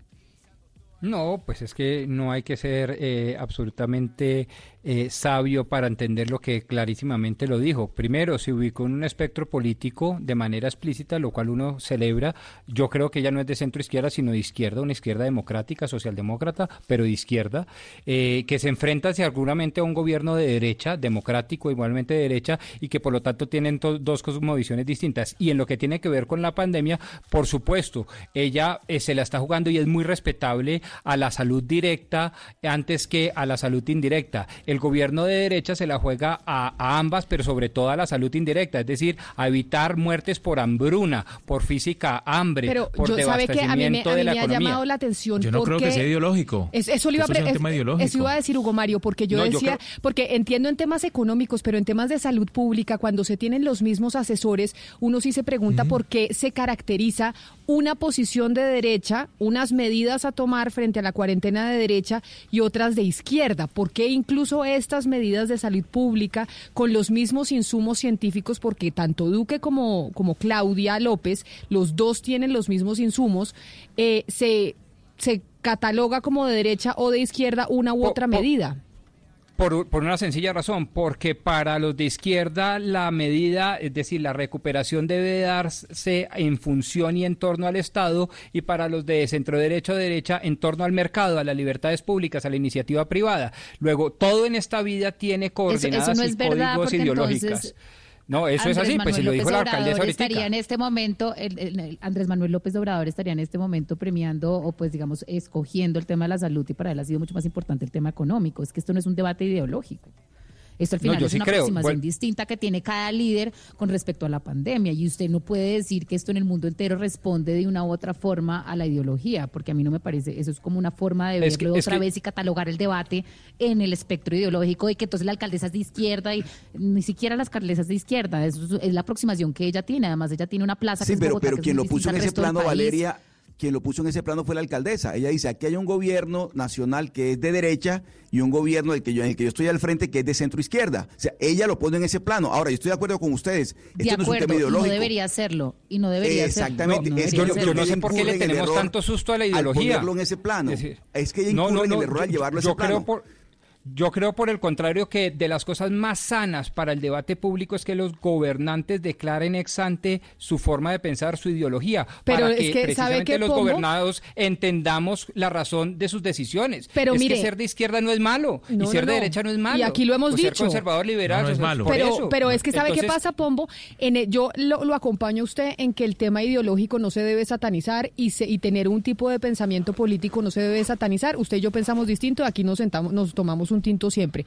Pero en temas de salud pública, cuando usted está hablando de la salud de los ciudadanos, uno dice, ¿por qué ahí cabe un tema ideológico? Es lo que yo no logro entender. De pronto usted sí. por la forma como abordar el tema de salud pública. Los de centro derecha están demandando que se abra el mercado porque evidentemente las soluciones que se han venido dando con una cuarentena obligatoria primero no son suficientes socialmente, no son sostenibles socialmente, pero sobre todo no son las mejores económicamente. Los de izquierda muy respetablemente dicen, no, yo prefiero que desde el, el Estado sigamos imponiendo unas conductas sociales como la cuarentena obligatoria para evitar la expansión, para evitar la invasión del sistema de salud y que nosotros no- entonces en consecuencia perdamos nuestra capacidad de redacción como Estado. Esas son visiones absolutamente respetables. Es decir, cómo afrontar la reactivación después de la pandemia, cómo a enfrentar la pandemia, es una cosa eminentemente ideológica. No puede salirse de esos cánones. Pues yo, yo, en cambio, eh, Camila, permítame, yo, yo no lo veo como Rodrigo. Yo lo que veo es que sencillamente hay dos mandatarios, uno nacional y otro eh, distrital, tomando decisiones en medio de una emergencia sanitaria, muy distintas obviamente las formas de pensar, pero no tiene nada que ver con la ideología. Sencillamente el presidente Duque se la está jugando, está reabriendo parte de la economía, a pesar de que las cifras de contagiados van en aumento. La alcaldesa piensa de una forma diferente, pero eso no tiene nada que ver con que el uno sea de derecha y el otro sea de izquierda. Pues bueno, es que, lo, que hay- pasa, es que- lo que pasa aquí también, Hugo Mario, es, es una cosa muy simple y es que en un país donde el que piensa de una manera se, se le clasifica o como paraco o como guerrillero solamente porque piense de una manera, pues empiece por ahí, por esa polarización, ese, ese pensamiento binario tan peligroso. Y por otra parte, porque por supuesto detrás de cada medida hay una visión de la economía y hay una visión de la intervención del Estado. Entonces ahí es donde se empieza a, pues, a salir el tinte ideológico que no tiene ningún problema siempre y cuando no caiga en ese pensamiento binario y que lo que hace es estigmatizar y evitar que el otro hable. Sí, pero además, eh, Ana Cristina, que atiza aún más la polarización. Y yo creo que, Pombo, claro. esa es la razón por la cual la gente le tiene miedo a la categorización ideológica, que la polarización es absoluta. Entonces, en- estamos ahora en la dinámica de que se habla de una cosa de Duque y entonces se tiene que hablar de Claudia. Se habla de una cosa de Claudia y se tiene que hablar de Duque. Como si fuera una competencia de la alcaldesa de Bogotá con el presidente de la República. Y yo creo que nada más dañino que eso, a pesar de que muchos dicen que eso es fantástico para la ciudadanía, porque se genera eh, una, un equilibrio, porque los dos jalando para su lado termina pasando lo del centro. Pero acá lo que vemos es una competencia constante de la polarización por cuenta precisamente de calificar una medida como de derecha y otra medida como de izquierda. Pero antes permítame irme para Barranquilla, Daniela Mora, porque hablando del coronavirus, óigame que la Secretaría de Salud de, de Barranquilla tiene COVID. Así es, Camila. Hace pocos minutos, la Oficina de Comunicaciones de la Gobernación del Atlántico confirmó que la Secretaría de Salud Departamental, Alma Solano, resultó positiva para COVID-19. A través de un video, la funcionaria precisó que permanece totalmente asintomática, en buen estado de salud y con aislamiento en casa. Explicó también que su diagnóstico se obtuvo en el último tamizaje de control a los que periódicamente son sometidos los funcionarios de la salud por ser la primera línea de acción para enfrentar esta pandemia. Escuchemos a la Secretaría de Salud en el Atlántico, Alma Solano. Estamos permanentemente haciéndole pruebas de tamizaje a todas las personas que están en ese proceso, todos nosotros que salimos a generar las acciones para prevenir los temas de coronavirus. Y en el último tamizaje que realizamos, tengo que contarle a la comunidad que tuvimos unos trabajadores infectados y que yo Alma Soltano resulté positiva en la prueba de coronavirus. Quiero decirles que en este momento yo me encuentro en perfectas condiciones, no tengo ningún tipo de sintomatología, estoy aislada en mi casa, pero es necesario que la comunidad sepa que si bien la Secretaría de Salud va a estar en su casa trabajando por medio de teletrabajo, nuestro trabajo continúa en el campo. La Secretaría agregó que los otros trabajadores que resultaron también positivos permanecen aislados en casa. Camila, con estos nuevos diagnósticos sumados al crecimiento exponencial de casos positivos, que hasta el momento reportan 641 contagios en el Departamento del Atlántico, las autoridades insisten a los ciudadanos en cumplir con rigor las medidas decretadas para el aislamiento obligatorio con el fin de evitar nuevos contagios. Gracias, Daniela. Bueno, Oscar, ya va viendo usted lo que va pasando en, eh, en su departamento. Sí, Camila, y la doctora Solano, ella fue secretaria de salud de, de la doctora Elsa Noguera cuando fue alcaldesa, luego fue secretaria de salud de Alex Char, en la alcaldía de Barranquilla y ahora es secretaria de salud de la gobernación. Oiga, ¿sabe qué nos, tiene que, sabe que nos tiene que contar? Que yo no lo tengo muy claro, el problema de los mercados en, en la gobernación del Atlántico, ¿qué es lo que ha pasado? ¿Que hay algún tipo de inspecciones y demás que se va a revisar la entrega de los mercados en el Atlántico? ¿Usted sabe algo, Oscar? Sí, hubo, hubo, hubo repartición de, de asistencias de, de mercados tanto por la gobernación como por la alcaldía. En su momento eh, hubo alguna serie de denuncias, Camila, sobre la repartición de los que tuvieron que ver con la gobernación, pero al final eso fue aclarado directamente por aquellas personas que hicieron las denuncias y después reconocieron que se habían equivocado en algunas cifras. Y lo de la alcaldía también hubo otra serie de, de denuncias, pues que no trascendieron a mayores sobre el contenido de algunos de esos mercados. Y efectivamente, Camila, ¿sabe qué ocurrió en este caso? Lo que hemos denunciado aquí muchas veces en, en Blue Radio que se personaliza la asistencia social, la asistencia alimentaria en este caso. Ah, sí, usted lo ha dicho. ¿Se acuerda que lo hemos dicho muchas veces que por qué tiene que aparecer la foto o la, o la voz del alcalde o de la gobernadora o del gobernador diciendo esto lo estoy entregando yo. No, no lo está entregando el alcalde, no lo está entregando la gobernación, la gobernadora ni el gobernador, sino la alcaldía y la, y la, y la gobernación. Entonces, eh, igual que ocurrió en muchas partes del país, aquí en Barranquilla unos, uno, una repartición de unos mercados que iban acompañados con las fotos del alcalde y eso generó, por supuesto, el llamado de la atención de la comunidad porque cosas como esa no deben, no deben darse. Ay, sí, los alcaldes y los gobernadores entregando mercados con sus fotos, que esto no es para hacer campaña, sino esto es para ayudar a la gente que la está pasando mal en medio del coronavirus. Y en medio del coronavirus la están pasando mal los hinchas del fútbol como usted, Oscar. Los hinchas del fútbol se niegan a que el fútbol muera, se niegan. Ellos en medio de la pandemia creen que hay alternativas, hay alternativas para que el fútbol siga vivo. Para practicantes y aficionados, profesionales y fanáticos, los deportes en Mañanas Blue. Sebastián Nora, usted es uno de los que cree que el fútbol no debe morir este año, así tengamos pandemia y lo que sea, y parece que los alemanes piensan exactamente igual que usted. Sí, Camila, yo sé que para algunos no es prioridad que el fútbol ahorita, pues quizá que espere, pero mucha gente vive de eso y muchos futboleros extrañamos el fútbol, Camila. Y fíjese que usted que ha admirado mucho la tarea de Angela Merkel, pues Angela Merkel ya le dio luz verde a la Bundesliga para que regrese y será la primer gran liga del mundo que vuelva y quizá Camila ese puede ser pues el ejemplo que tome Colombia, Argentina para ver si el fútbol vuelve pronto y quiero Gonzalo traerle a usted y a, los oyentes a, Ezequiel Daray que es periodista argentino de Fox Sports. Ah, pero se lo quiere traer a Gonzalo, a nosotros no, o sea, Gonzalo porque Gonzalo es su amigo. Es que usted no le gusta o tanto. O sea, él, le va a presentar el, personaje a Gonzalo, o ah, sea, al resto de la mesa no porque nosotros A usted, a los oyentes, Camila. a todos. Ezequiel Daray, eh, periodista argentino de Fox Sports, también también panelista de Blue Radio, de la casa, vive en Alemania, en Múnich, y conoce muy bien la Bundesliga. Ezequiel, ¿qué tal? Muy buenas tardes en Alemania, ¿cómo le va? ¿Qué tal, Sebastián? Bueno, un saludo a toda la mesa. Eh, estaba escuchando la, la acalorada discusión y bueno, sí, aquí más allá de izquierdas o derechas, está bien que la situación es otra, pero creo que con bastante pragmatismo se, se, ha tomado la decisión de que, de que la pelota vuelva a rodar, no, no, no por el espectáculo en sí, sino por el negocio del que viven 56 mil familias. Justamente, eh, Ezequiel, mucha gente critica eso, que, la gente que pide que vuelva el fútbol es únicamente meramente por el espectáculo, pero también hay gente detrás de los 11 titulares o de los 22 que están en cancha. ¿Cuáles son esas condiciones que plantea el gobierno de Alemania para que el fútbol se reanude a partir del 23 o del 16 de mayo? Bueno, las condiciones fueron propuestas por la propia liga y aceptadas el día de hoy por Merkel y los ministros presidentes, que serían como los gobernadores de, los 16 estados. Eh, y bueno, son hay un protocolo muy exhaustivo en cuanto al método de entrenamiento que, que ya empezó hace un mes.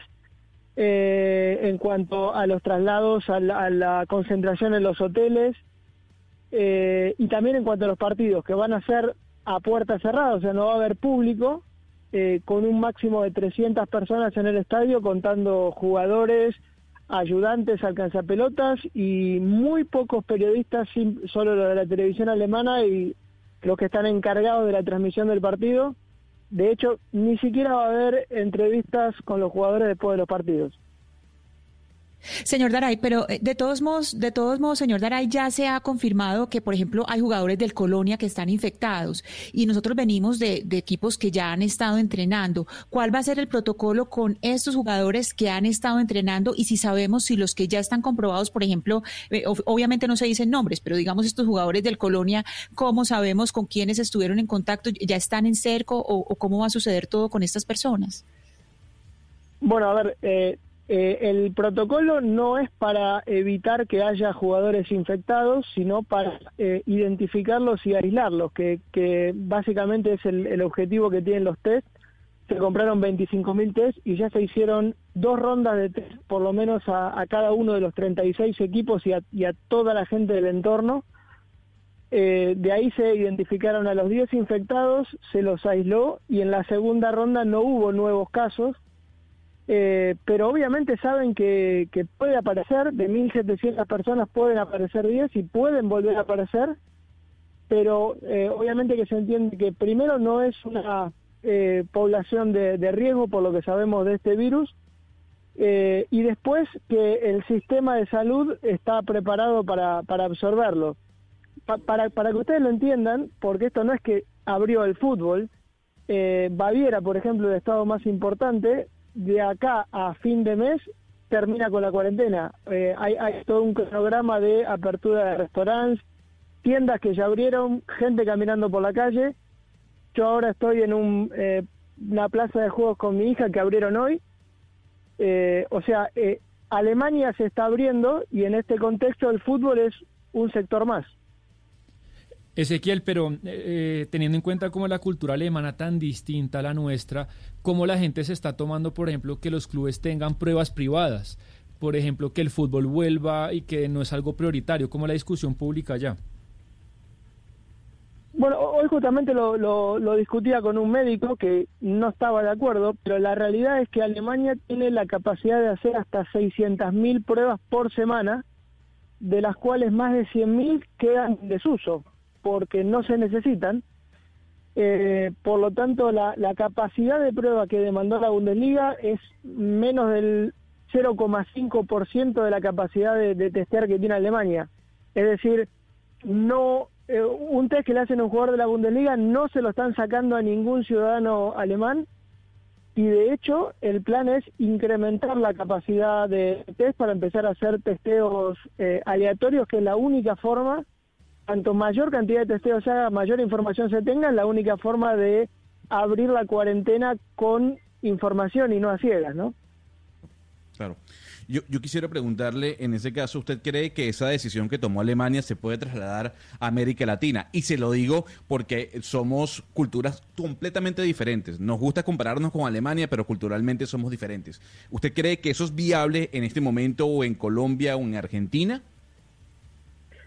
Eh, hay situaciones muy diferentes y, para no llevarlo al extremo, eh, dentro de culturas más similares como las europeas, eh, Suiza, por ejemplo, ya anunció la vuelta del fútbol, pero Inglaterra está complicadísimo, está en otra fase de la contención del virus. más allá de que hay culturas como las asiáticas, o tal vez los alemanes, que si a la gente le dicen mantengan el distanciamiento social y todas las medidas de precaución, tienen mayor tal vez eh, autocontrol que lo que tenemos nosotros los latinos, pero la realidad es que no hay una receta para dos países porque la situación es bien diferente. Por eso a mí me, me cuesta creer que vaya a volver el fútbol, por ejemplo, a nivel continental, porque eh, hoy ir a Italia, si bien está mejor que hace dos semanas, sigue siendo un riesgo. En cambio, en, en Alemania de los 170.000 infectados, quedan solamente 25.000 infectados activos, que es el 0,03% de la población. Claro. Pues Ezequiel, mil gracias por haber estado con nosotros, por conectarse hasta ahora desde, desde Alemania precisamente para hablar y darle una esperanza a aquellos que creen que el fútbol a Colombia, por ejemplo, puede volver ya, a pesar de que eso se ve bastante difícil. A pesar de que eh, si en Alemania lo van a reactivar, eso no creo que vaya a pasar mucho aquí en Colombia, pero los hinchas del fútbol siguen cruzando los dedos. Ezequiel, mil gracias por haber estado con nosotros aquí. Bienvenido siempre a hablar de fútbol. Por nada y cuídense.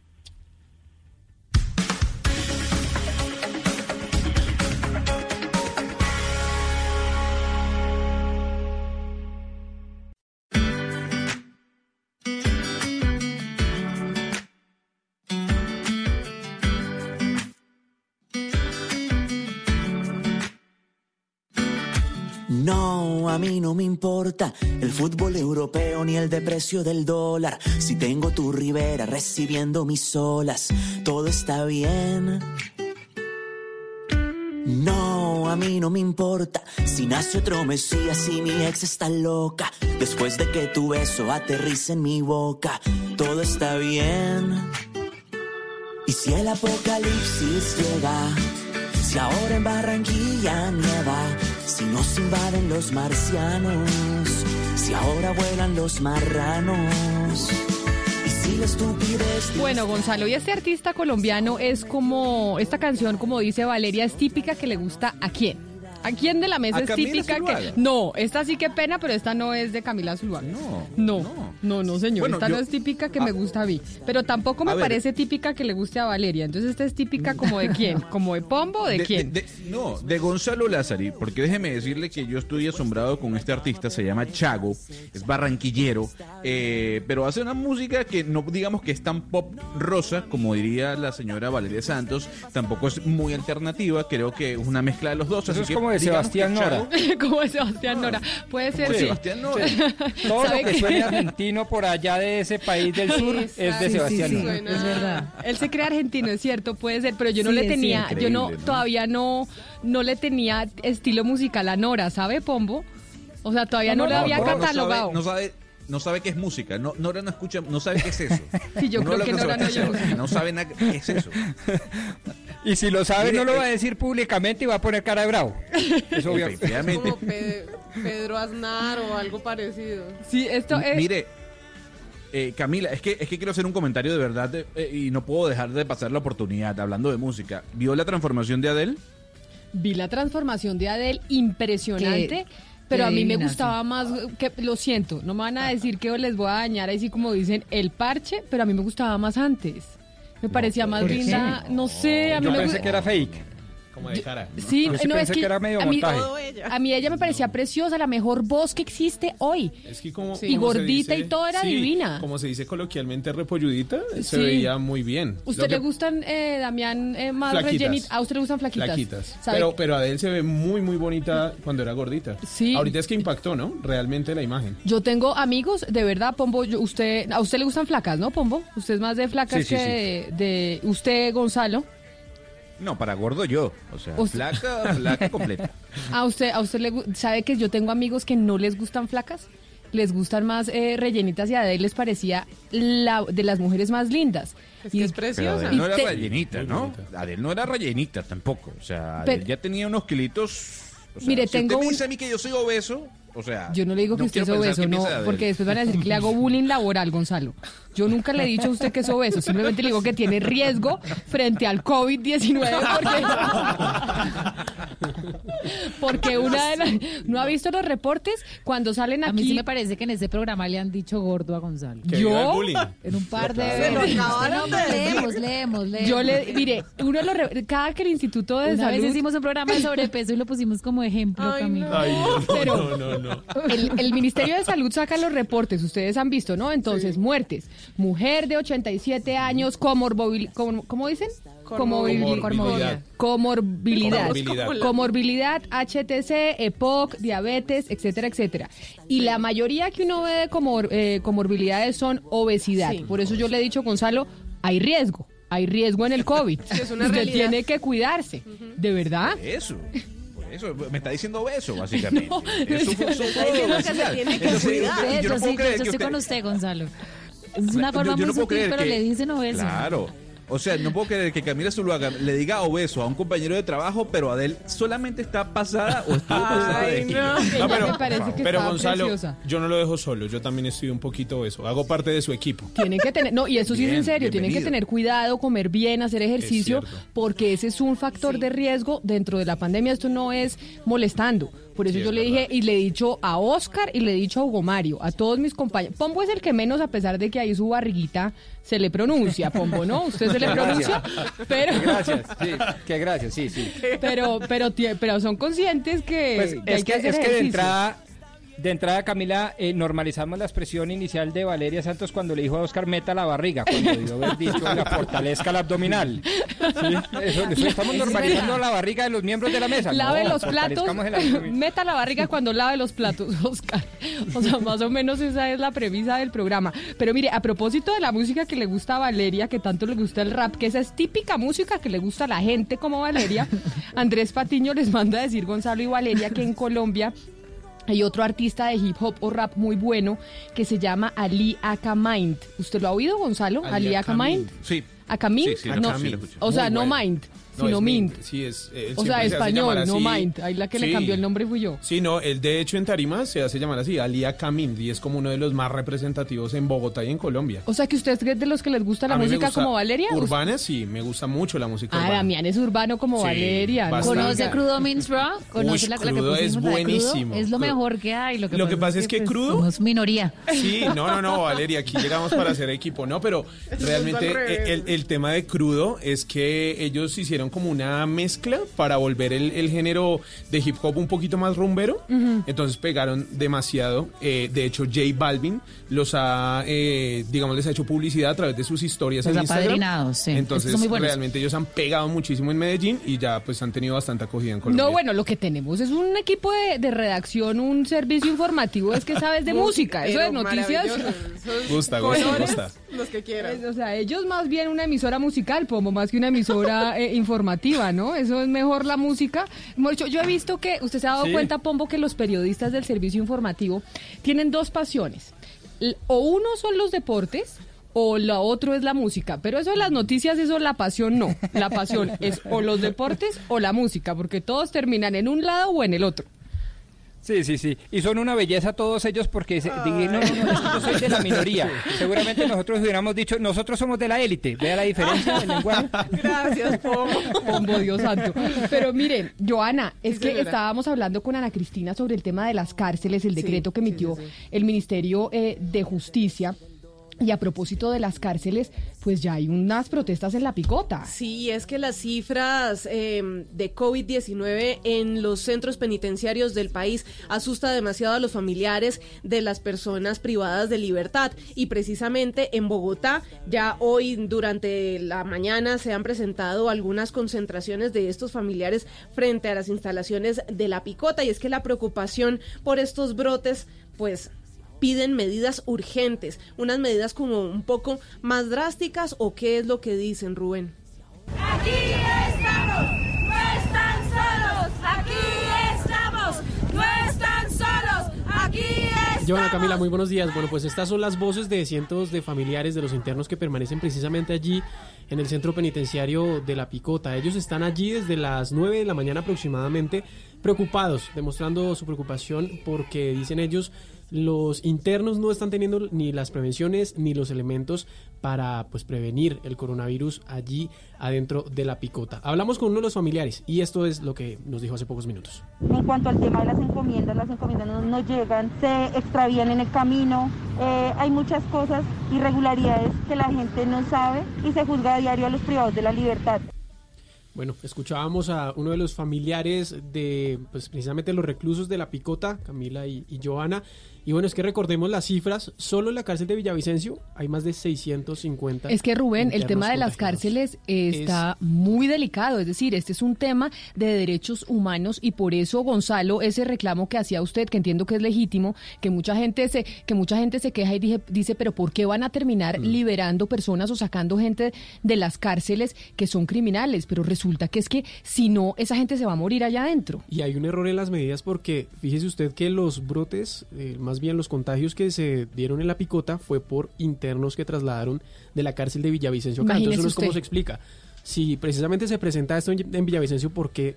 Pues suena feo, pero ¿por qué los traen? Si precisamente se puede presentar más brotes como está pasando en la picota. O por qué no se utilizan otras medidas de aislamiento Así es. distintas Y es que- en vez de trasladar la enfermedad o el virus de un lado a otro. En el reporte que entregaba el Ministerio de Salud ayer sobre los casos de COVID, también de ahí se desligan 149 nuevos casos reportados en las últimas horas en la cárcel de Villavicencio. Y esto suma un total de, 600 de 657. Pero además es que usted ha visto las imágenes de las ahí- cárceles que no tienen ni siquiera los mecanismos para poderse lavar las manos con jabón. Tal cual. O sea, es que eso es lo primero que nos han dicho desde el día Claro. uno del virus. Usted lávese las manos, que es la principal medida para evitar el contagio, lavarse las manos, no tocarse la cara, Valeria, y mu- muchas cárceles ni siquiera tienen la posibilidad de poderse lavar las manos tan seguido y el hacinamiento es total. Pero además, Camila, es que, por ejemplo, en la cárcel de Villavicencio, en el área de sanidad, solo trabajan dos personas, una, una enfermera y un auxiliar de enfermería, y los dos, se contra- los dos se enfermaron. Entonces, en este momento, en realidad, no hay un servicio médico en una cárcel que tiene esta, digamos, esta, esta cantidad de enfermos, Camila, y uno sí se pone a pensar y dice, ¿qué clase de Estado de derecho es- trata a sus presos así? Son seres humanos los que están ahí. O sea, estamos mirando hacia otro lado mientras hay un foco de infección gravísimo sin nadie que los atienda. A mí sí me parece que eso dice eso- mucho de nuestro Estado de Derecho y de la dignidad con la que tratamos a las personas en nuestro país. Y eso al final, eh, Valeria, las muertes que se puedan generar en las cárceles de Colombia van a ser eh, muertes que tendrá que asumir el gobierno nacional. Y Ya van son 10, muertes- lamentablemente. Exactamente. Y de hecho creo que, creo que a lo que no se le ha puesto mucho cuidado con el tema del hacinamiento también es a las estaciones de policía, ¿no? Y a las URI.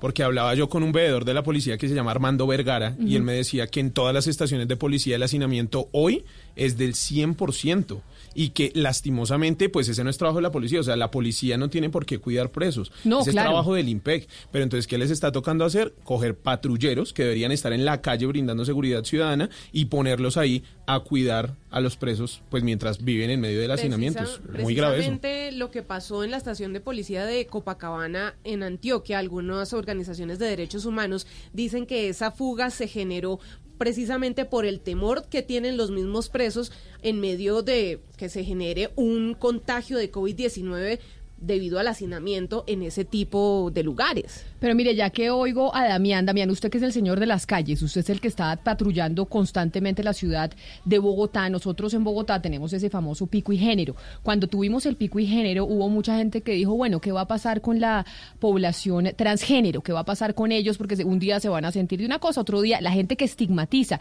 Pero al final lo que terminamos eh, conociendo es que la población transgénero es la más afectada y la que sufre más violencia por parte de las autoridades muchas veces.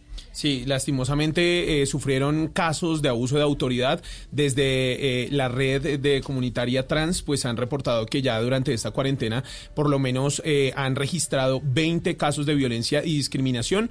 Uno de ellos ocurrió en el eh, supermercado Metro, que queda en Tintalito, esto queda en el sur de Bogotá, y allí lastimosamente dos uniformados, pues que no acataron esa decisión que dio la alcaldesa Claudia López de respetar a la población trans, eh, dependiendo de cómo ellos se sientan, pues tuvieron un inconveniente eh, con una de estas personas, dos personas que estaban en este establecimiento en el sur de la capital del país. y nos acaban de pues nos acaban de decir que salgamos del establecimiento que porque sencillamente nosotras no tenemos por qué estar acá.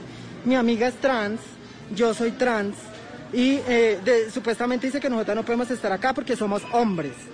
Supuestamente la alcaldesa dice que nosotras podemos salir, eh, acá están los señores oficiales, que nosotras normalmente podemos salir según el género que nos identifiquemos.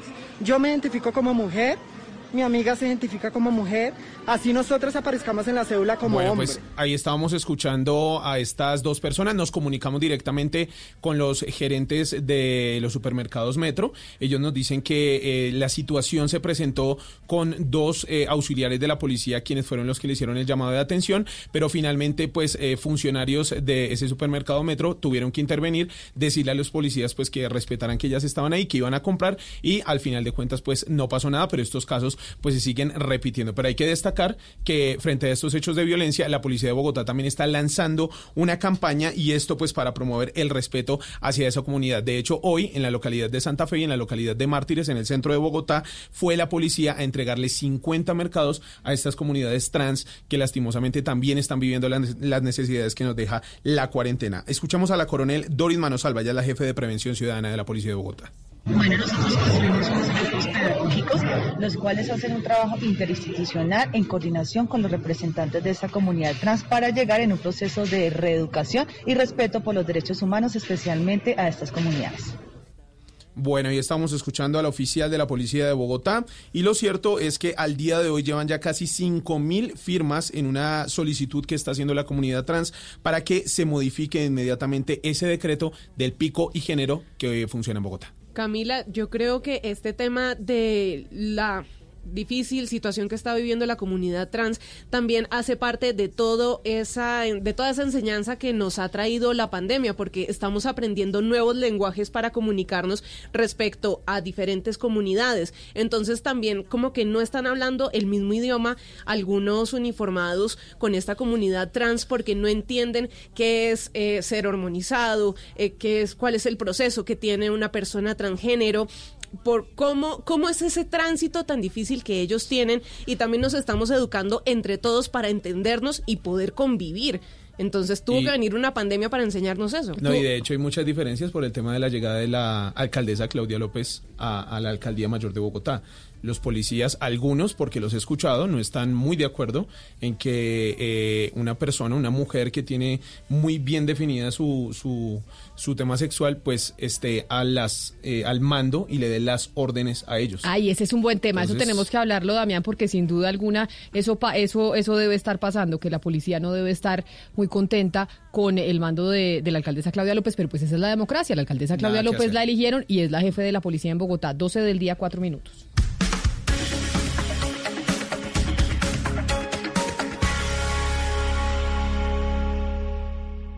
Una señal que se enlaza. Regiones conectadas a través de un dial. A través de un dial. Oscar Montes, Ana Cristina Restrepo, Hugo Mario Palomar, Diana Mejía, Gonzalo Lázari, Valeria Santos, Rodrigo Pombo y Camila Zuluaga. A partir de este momento, Mañanas Blue se escucha en todo el país. Colombia está al aire. Estamos enfrentando un momento muy difícil, no solo para Colombia, sino para el mundo. No hay que caer en la desesperación, solo ser conscientes de que necesitamos trabajar juntos. Si no tienes que salir de casa, no lo hagas. Si no tienes síntomas, no vayas a urgencias. En el supermercado compras solo lo necesario. No te lleves lo que otros pueden necesitar. Lávate las manos mínimo cada tres horas. No repliques información falsa. No creas en cadenas de WhatsApp. Para eso estamos acá, para informarte. Al coronavirus lo derrotaremos si todos nos sacrificamos por el otro. Por eso, desde Mañanas Blue, cuando Colombia está al aire, te decimos que aquí estamos para trabajar en equipo, para informarte, porque esta coyuntura necesita de todo. Blue Radio, la nueva alternativa.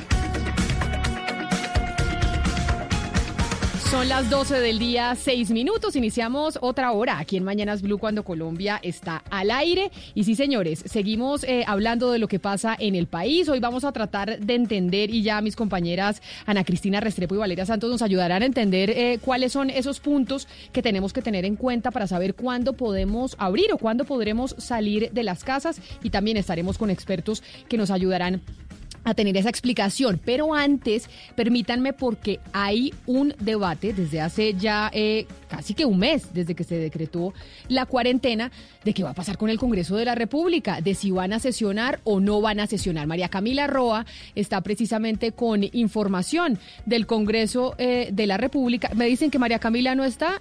A ver, creo que María Camila ya la tengo en la línea. María Camila, ¿qué es lo que va a pasar con el tema del Congreso? Al fin, ¿qué dijo Lidio García? ¿Qué va a suceder? ¿Se van a reunir virtualmente? ¿No se van a reunir virtualmente? ¿Se van a reunir en, eh, físicamente en el Capitolio? ¿Qué va a pasar con todo ese lío?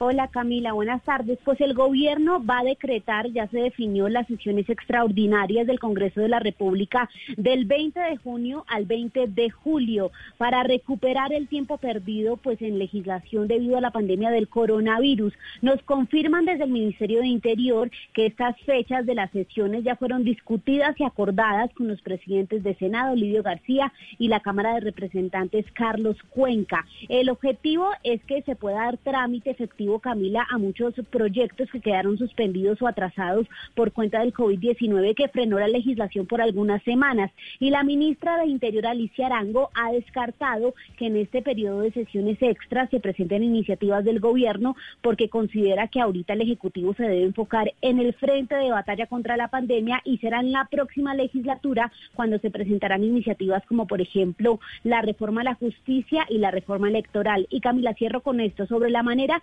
que se va a sesionar, el gobierno espera que continúen los debates virtuales y solo se volvería al Capitolio de manera presencial, pues si el gobierno ya determina el levantamiento de la cuarentena. María Camila, pero entonces lo que dice la ministra eh, del Interior, Alicia Arango, es que se pueden hacer debates a través de Zoom, a través eh, de la virtualidad, pero no se pueden votar, no se pueden votar proyectos, es decir, no se puede legislar que al final es la función eh, del Congreso de la República. No, no, ella dice que precisamente la pandemia ha significado un reto para el legislativo, pero dice que se debe legislar con, digámoslo así, todas las de la ley de manera virtual, seguir aprobando proyectos, eh, haciendo los debates de control político, pero de manera virtual y solo se volvería presencialmente a legislar si el gobierno determina que se levanta la cuarentena después del 25 de mayo. Pero entonces, Pombo, ¿qué hacemos con aquellos congresistas que se quejan y que dicen que la cuarentena, que legislar eh, de manera virtual hace que no tengan las mismas garantías, que les apaguen el micrófono, que las mesas directivas están con el gobierno y que no quieren que les hagan control político? ¿Cómo hacemos para solucionar este, esta pelea que, que está vigente hoy en día? Pelea vigente sin duda, pero de alguna manera eh, refleja unos temas de procedimiento, táctica o a mi juicio absolutamente adjetivo. Lo importante acá es que se está cumpliendo el 215 constitucional, Camila. El 215 constitucional le permite al Ejecutivo que de manera excepcional y en el marco de una crisis como el de la pandemia pueda legislar, que el Ejecutivo legisle con dos condiciones o tres. Primera, un límite de tiempo. Segunda, que le tiene que presentar un informe muy completo sobre la declaratoria de emergencia al Congreso, que es un debate importantísimo que tiene que dar el Congreso. Y tercero, el Congreso tiene que decidir si derogan, modifican o mantienen los decretos con fuerza de ley que fueron expedidos en el marco de esta pandemia. Luego, lo que estamos oyendo de, de, nuestra eh, compañera de trabajo es importantísimo porque el llamado a estas sesiones, en última, lo que está haciendo es cumplir la Constitución artículo 215 y segundo, disipar todas esas dudas que empezaron a vertirse sobre el gobierno nacional, según el cual al que más le convenía era al gobierno no tener un Congreso para convertirse en una especie de dictador de oficio, lo cual pues por supuesto no es. Pues eso es lo que dice la oposición. La oposición dice que los quieren callar, que no quieren que haya eh, control político, que no quieren que se legisle, que no quieren que se revisen los decretos que ha emitido el gobierno nacional durante estos días de pandemia. Que hay muchos decretos que se tienen que revisar. Pues aquí tuvimos la discusión, ¿se acuerda? Tuvimos la discusión con Roy Barreras, con el senador Sanguino y con el representante Gabriel Santos. Por supuesto, pero lo que les está respondiendo de manera formal, constitucional, real, empírica y demostrable es que es el mismo gobierno el que está llamando a sesiones extraordinarias. Y recordemos que solo es el gobierno nacional el que puede convocar a sesiones extraordinarias. Pero- y pero- además pero lo hizo lo con un acto de justicia y decencia. Perdón, termino con esto. Lo hizo con un acto de- de- de justicia y decencia. Y es decir, en estas sesiones extraordinarias no voy a presentar ningún proyecto nuevo, ni es para sacar la agenda ordinaria legislativa del gobierno nacional. No, es para que ustedes revisen a ciencia cierta tanto el informe del presidente como la cantidad de decretos legislativos que hemos expedido, que suman más de 70 en estos dos meses, para que ustedes miren a ver si les también- bien y pero los de- también o- o si dejó- los van a derogar o modificar. También dejó el gobierno a ciegas un poco al Congreso, Camila, porque se demoró 13 días en enviar, digamos, eh, eh, pues todo lo que, to- to- todo el informe que motivaba el estado de emergencia y ellos no tenían cómo entrar a debatirlo si no tenían la información enviada por el por el gobierno. Entonces el gobierno también tiene que meterse en esta causa, enviar los informes a tiempo y tener como prioridad también que el que el legislativo le haga un control, porque el, para el gobierno es muy fácil decir, ay, yo no le envío, estoy atascado de trabajo, no le envío, no le envío, no le envío, y deja ciegas al Congreso también. Entonces necesita eh, así trabajo sí. por parte y parte. Pero, pero miren, Así además es, me están Valeria, y seguramente se va a ganar un regaño. Pero me dicen, Pombo, que en, eh, en sesiones extras, que es lo que está diciendo, lo que nos dijo María Camila, que anunció la ministra del Interior, pues no se pueden tramitar reformas constitucionales. Es decir, las, re- las es. sesiones extras tampoco permiten adelantar una cantidad de cosas que no se pudieron hacer por cuenta de que, de que no se reunieron eh, físicamente durante la pandemia. Sí, pero es que la agenda legislativa del gobierno nacional no está circunscrita a los actos legislativos, es decir, a las reformas constitucionales. Quizás son la inmensa minoría. Hay una agenda legislativa grande que el gobierno, a mi juicio, con buen criterio, ha dicho, pongámosla en el congelador porque estos 60 días, perdón, estos 30 días que le vamos a dar a sesiones extraordinarias al Congreso es para que revisen si modifican, derogan, complementan o reafirman los decretos con fuerza de ley que nosotros en el marco de la pandemia hemos expedido. Eso es lo más importante porque es el cumplimiento irrestricto del 215 constitucional. Mire, acá dice Marcela Castro, que lo está escuchando hasta ahora a través eh, de Facebook Pombo, que extras para generar más gastos. El hecho de las, las extras generan No. más gasto, no. A los congresistas les pagan exactamente lo mismo y por extras no les van a pagar, no se va a generar un gasto adicional. No, no, no, no, no, perdóneme, además A los congresistas le pagan con todo el mayor año. respeto. Pero, pero así no le pagasen, así les tuviésemos que pagar, es un gasto más que bienvenido, es un gasto fundamental para el mantenimiento de la democracia, como lo dice Ana Cristina Restrepo de Medellín. Si hay algo importante para la democracia son los medios de comunicación. Pues también yo digo, si hay algo importante para la democracia Ah, es el duda. correcto y normal funcionamiento del Congreso. Eh, Y eso vale, pues por supuesto, pero lo pagamos felices porque en últimas no podemos acabar con la democracia sobre pretexto de pues que tenemos una pandemia. Pero mucha gente sí está eh, con ese pensamiento de acabar con la democracia sobre pretexto que tenemos una pandemia. Pero a propósito de la pandemia, Valeria, ayer el presidente Duque pues anunció que se empezaba, eh, se seguía con la reapertura, pero que tenemos más días eh, de cuarentena y hay muchas dudas. De hecho, eh, Oscar Montes aquí lo ha planteado, bueno, y lo discutíamos. ¿De qué depende que podamos eh, salir? ¿Cuándo? ¿Cuáles son los indicadores que nos dicen, oiga, llegamos a un pico y ya vamos a poder eh, regresar a la normalidad? ¿De qué manera, Camila, uno logra alcanzar el pico? O sea, ¿de qué manera uno logra llegar a la cúspide para luego comenzar el descenso? ¿Qué es lo que estamos esperando? ¿Qué hay que hacer para que eso se logre? Me parece que esa sería una pregunta que en este momento, aparte de las muchas que tenemos, también nos está atormentando. Porque vemos que el tiempo pasa, que ya el, el 11 de mayo se convirtió en 25 de mayo. Y el 25 de mayo seguramente se va a convertir en el 15 de junio. Y así vamos a estar. Y el pico no lo Pero vamos mire, a alcanzar Oscar, todavía. El gobierno ha dicho eh, que el gobierno ha dicho que se que, que toma las decisiones y tomó la decisión de ayer un poco de abrir otros sectores de la economía. Ya van a ser 15 millones de personas activamente, eh, digamos, trabajando en el país, teniendo en cuenta unos indicadores específicos muy importantes. Se los voy a mencionar. El primero eh, y más importante es el indicador de la mortalidad, que hoy en día es 4.4% comparado con otros países en la región, que es de 7.4%. Hay que aclarar que este indicador de 4.4 podría ser aún menor de mortalidad porque hay un subregistro de casos positivos en este momento. Otro indicador muy importante, Oscar, es el de la tasa de transmis- transmisibilidad, que la llaman la RO, que uno la escucha muchísimo, que es básicamente cuántas personas se contagian por una persona positiva. Hace, uno, hace como un mes básicamente estaba en 2.4, es decir, una persona contagiaba a dos personas más. Ahora está en 1.3, una persona contagia a otra persona, lo cual es muy bueno. Estamos mejorando. La curva de contagios también es una que miramos todo el tiempo y que es la que hablamos de que se tiene que eh, aplanar la curva, la curva de contagios. En los últimos días esta curva sí tuvo un aumento de 15%, por ende no se está aplanando del todo, Camila. Ayer tuvimos 640 casos más, o sea, estamos aumentando los casos. La disponibilidad de camas, Camila, es otro indicador muy importante. En este momento hay 120 camas ocupadas de 5 mil. Sin embargo, se espera que el país necesite en el pico de la pandemia 8 mil camas disponibles y se espera que este pico de la pandemia, como lo decía el ministro de Salud eh, esta mañana en Blue Radio, se acerque al, a finales de Pero, junio, hay, principios pero de eso, julio. eso es lo que hay que saber. ¿Cuándo se sabe cuál es el pico de la pandemia, precisamente? ¿Que- de ¿Basados en qué sabemos cuándo tendremos el pico? Ellos tienen unos modelos que, que, que, digamos, yo no soy experta en ese tema, pero ellos tienen unos modelos y van analizando por la cantidad de gente que hay, cómo va el pico y cuánta gente hay, cómo la, cómo la monitorean. Cu- ¿Cuándo será el pico? Eso hay que, eh, que preguntárselo a un experto, pero le voy a decir las, las otras cosas que miran. Las pruebas, Camila. Las pruebas. Hoy en día Colombia hace 2.523 pruebas por millón de habitantes. Chile, por ejemplo, hace 24 24.600, Uruguay 12.463 y Panamá, por ejemplo, 8.241 pruebas por millón de habitantes. Y lo último, Camila, es, por ejemplo, el flujo de personas que están en la calle y usan indi- eh, un indicador importante como, por ejemplo, en Bogotá, Transmilenio, que en este momento está en 25%, cuando el pico máximo no quiere que se pase de 35%, Camila. Entonces, todos estos indicadores, lo que ellos van mirando y conforme a cómo vayan eh, eh, comportándose estos números alrededor de esos indicadores, van tomando la decisión de abrir más la economía o inclusive, Camila, de cerrarla, si estos indicadores empiezan a empeorar. Pues permítame, porque quiero saludar a uno de nuestros invitados de hoy, que es Jorge Galindo, que es doctor en sociología y columnista del País de España. Y hemos querido invitar a Jorge Galindo porque Jorge ha venido entregando a través de redes sociales y también en el país una serie de informes eh, de análisis de datos precisamente sobre la pandemia, sobre los contagios, sobre los picos y una cantidad de cosas que oímos todos los días, pero que poco entendemos. Jorge, bienvenido. Gracias por estar con nosotros hoy aquí en eh, Mañanas Blue cuando Colombia está al aire.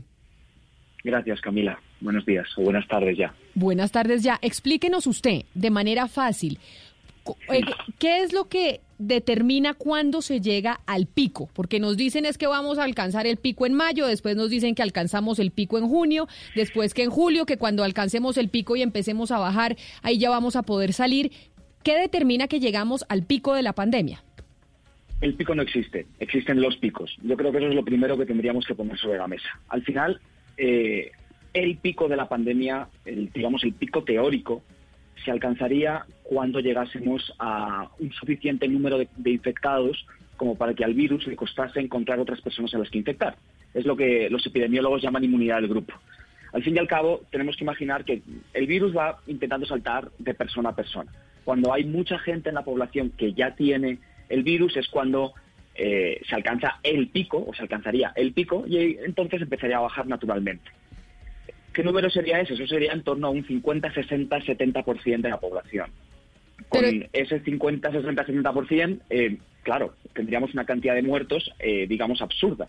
Entonces, por eso yo creo que no deberíamos hablar de el pico, sino de varios picos, porque lo más probable es que tengamos varias olas de contagio, varios brotes. Esperemos que cada vez, cada nuevo brote sea menor, cada nuevo pico sea menor que el actual. Pero, Pero Jorge, luego- yo, lo- yo ahí lo interrumpo porque mi compañero Oscar Montes nos ha hecho eh, esa, pregunta aquí cuando tenemos esa discusión discutiendo sobre el pico. Pero ¿cómo vamos a alcanzar el pico a tener al 50% de la población eh, No lo contagiada con el virus si estamos guardados y estamos en cuarentena? O sea, si el Claro, pico se no lo alcanza y estamos en cuarentena, ¿cómo lo vamos no a lo alcanzar? vamos a alcanzar. No lo vamos a alcanzar. Para ponernos en perspectiva, en España, 22.000 muertos, incidencia estimada entre un 10 y un 20%, con 22.000 muertos sobre la mesa. ¿Ok? Claro, ¿qué pasaría? No sabemos exactamente cuál es la incidencia del virus en España, el porcentaje de personas infectadas, pero estimamos que estará alrededor del 15%. Si España se pone a alcanzar el 60%, esos son 80.000, 100.000, 120.000 muertos. Por eso digo, eh, y por eso gente como Zulma Kukunua y otros epidemiólogos siempre han dicho, cuidado con la idea de la mitigación, cuidado con la idea de alcanzar el pico lentamente, porque esos son muchísimos muertos sobre la mesa y un riesgo para el colapso del sistema de salud. Y por eso, de hecho, tanto el presidente en Colombia como las alcaldías en general han actuado para suprimir el virus. ¿Qué es suprimir? Ahogarlo, evitar que lleguemos al pico. Entonces, es imposible, con este marco mental y con este marco de trabajo, eh, pensar en cuándo vamos a llegar a el pico, porque lo que estamos tratando de hacer es no llegar nunca a ese Pero pico y entonces, 60%. si, si es así, ¿por qué siempre los... eh, yo oí esta mañana al ministro de, de, de Salud Sí. diciendo, es que vamos a llegar al pico en junio. Todo el día nos hablan del pico. Si no lo vamos a, a alcanzar, ¿por qué incluso los funcionarios, quienes nos hablan a nosotros, nos, dicen nos dicen el tema del pico? Eh, porque los funcionarios, los que nos hablan, utilizan modelos que les dicen, bueno, a este pico en concreto, a este, y ellos yo creo que tienen que transmitir como políticos que va a ser el único que vamos a tener, ¿vale? A este, con los modelos que tenemos, que se tienen que actualizar cada día, parece que podemos llegar con la tasa de crecimiento observada en junio. Claro, ¿qué pasa? Es que estos modelos se tienen que actualizar cada día, con cada dato nuevo que tenemos. Yo sé que es difícil, yo sé que todos queremos certidumbres, pero es que estamos ante un fenómeno nuevo, todo el mundo está alimentando los modelos que tiene, eh, sean más sofisticados o menos con los datos de los que va disponiendo y por, y por tanto, por eso se va modificando. Lo que estamos viendo del comportamiento de la pandemia en Colombia, que ojo, lo estamos alimentando con datos de casos y muertes hoy que, uno, no representan el total de la, de la epidemia, hay muchos casos por contar en Colombia y en cualquier lugar del mundo, y esto lo saben los funcionarios, lo saben los expertos y lo deberíamos tener en cuenta nosotros. Y dos, son datos que se refieren a contagios de hace dos o tres semanas, porque entre el momento de contagio, el momento de infección y el momento de diagnóstico, de confirmación, eh, tenemos dos, tres semanas casi siempre. Y el momento de muerte, más todavía, hasta, hasta incluso cuatro semanas, ¿vale? Entonces, la imagen que tenemos ahora es de hace tres o cuatro semanas. El pico que veamos ahora vamos, va a ser un pico de hace tres o cuatro o dos semanas. Y claro, con, todos esos, eh, con todas esas dificultades, el hecho de que no tenemos todos los casos detectados, el hecho de que eh, en realidad estamos poniendo medidas y viendo cómo están funcionando con datos que son de hace dos o tres semanas, vamos ajustando más o menos las predicciones que tenemos con respecto a este pico en concreto. Pero todos tenemos Claro. que entender que estamos todos tratando como eh, es como un gran espacio vacío negro y tenemos unas pequeñas linternas, ¿sí? Unas pequeñas velas, unas pequeñas candelas que vamos como eh, poniendo en rincones que nos van iluminando parte del fenómeno oscuro al que nos estamos enfrentando. Cada vez vemos Claro, más, don Jorge. pero no claro, siempre lo vemos por, e- todo. Por eso justamente la decisión de muchos alcaldes o gobernadores, si nos vamos a los Estados Unidos, eh, la van tomando a medida que pasan las dos semanas que usted menciona. Pero yo me quiero ir a los comentarios de los oyentes a través de Facebook Live eh, y por ejemplo le tengo uno de Gustavo Feliciano Martínez que habla sobre lo que está pasando en Suecia y por qué nosotros no podemos aplicar ese modelo, básicamente que es la no confinación, o sea, que todo corra normal. Si bien es cierto que Suecia. Suecia tiene un... Sí, básicamente, Sí, si bien es cierto que Suecia, Suecia tiene un alto número de fallecidos, también la vida continúa en Suecia. Bueno, pero yo creo que tenemos que comparar manzanas con manzanas y peras con peras. Entonces, no me parece justo comparar a Suecia con Colombia. ¿Por qué? Porque los patrones de comportamiento son totalmente distintos de las personas. Porque eh, en la cantidad de personas que tienes viviendo en un solo hogar, y por tanto el contagio dentro del hogar, son muy distintos. Porque eh, la densidad poblacional en las ciudades es muy distinta en Suecia que en Colombia. Esto por un lado, ¿vale? Entonces, eh, comparemos a Suecia con Dinamarca, comparemos a Suecia con Noruega. ¿Y qué pasa? Noruega y Dinamarca sí que pusieron cuarentenas y tienen muchos menos muertos de los que tiene Suecia. Es una pregunta que se están haciendo dentro de la zona escandinava, es ¿cuántos muertos estamos dispuestos a aceptar? Esto por un lado. Por otro lado, no pensemos bajo ningún concepto que el hecho de que no haya cuarentenas en Suecia significa que la gente está siguiendo con su vida normal como si nada pasara. No es cierto. Y cuando uno mira los datos de Google, de Waze, de Apple, de gente en la calle, lo que se ve es que ha bajado. Cuando uno mira el PIB de Suecia, lo que se ve es que ha bajado, porque la gente no solo actúa por las órdenes desde arriba, desde el Estado, la gente actúa por miedo, la gente actúa por prudencia. Y por eso, en Brasil, en México y en Chile, tres países de Latinoamérica, donde no hay cuarentenas obligatorias, a nivel estatal y a nivel ciudad sí las hay en, en, Chile y en Brasil, pero a nivel, a nivel nación no las hay ninguno de los tres, cuando uno mira estos indicadores, la gente también se queda en casa. Dicho de otra manera, no pensemos que si de hoy para mañana levantásemos todas las cuarentenas, la economía volvería naturalmente a su, a su curso normal. No, la gente es prudente, la gente decide quedarse en casa, la gente ajusta sus expectativas en función del miedo. Dicho de otra manera, lo que más le serviría, yo creo, a los hogares, a las empresas, a todos nosotros, lo que más nos serviría es tener más certidumbre sobre cómo va a evolucionar el virus. Y no es que Suecia la tenga particularmente más que Dinamarca o más que Noruega.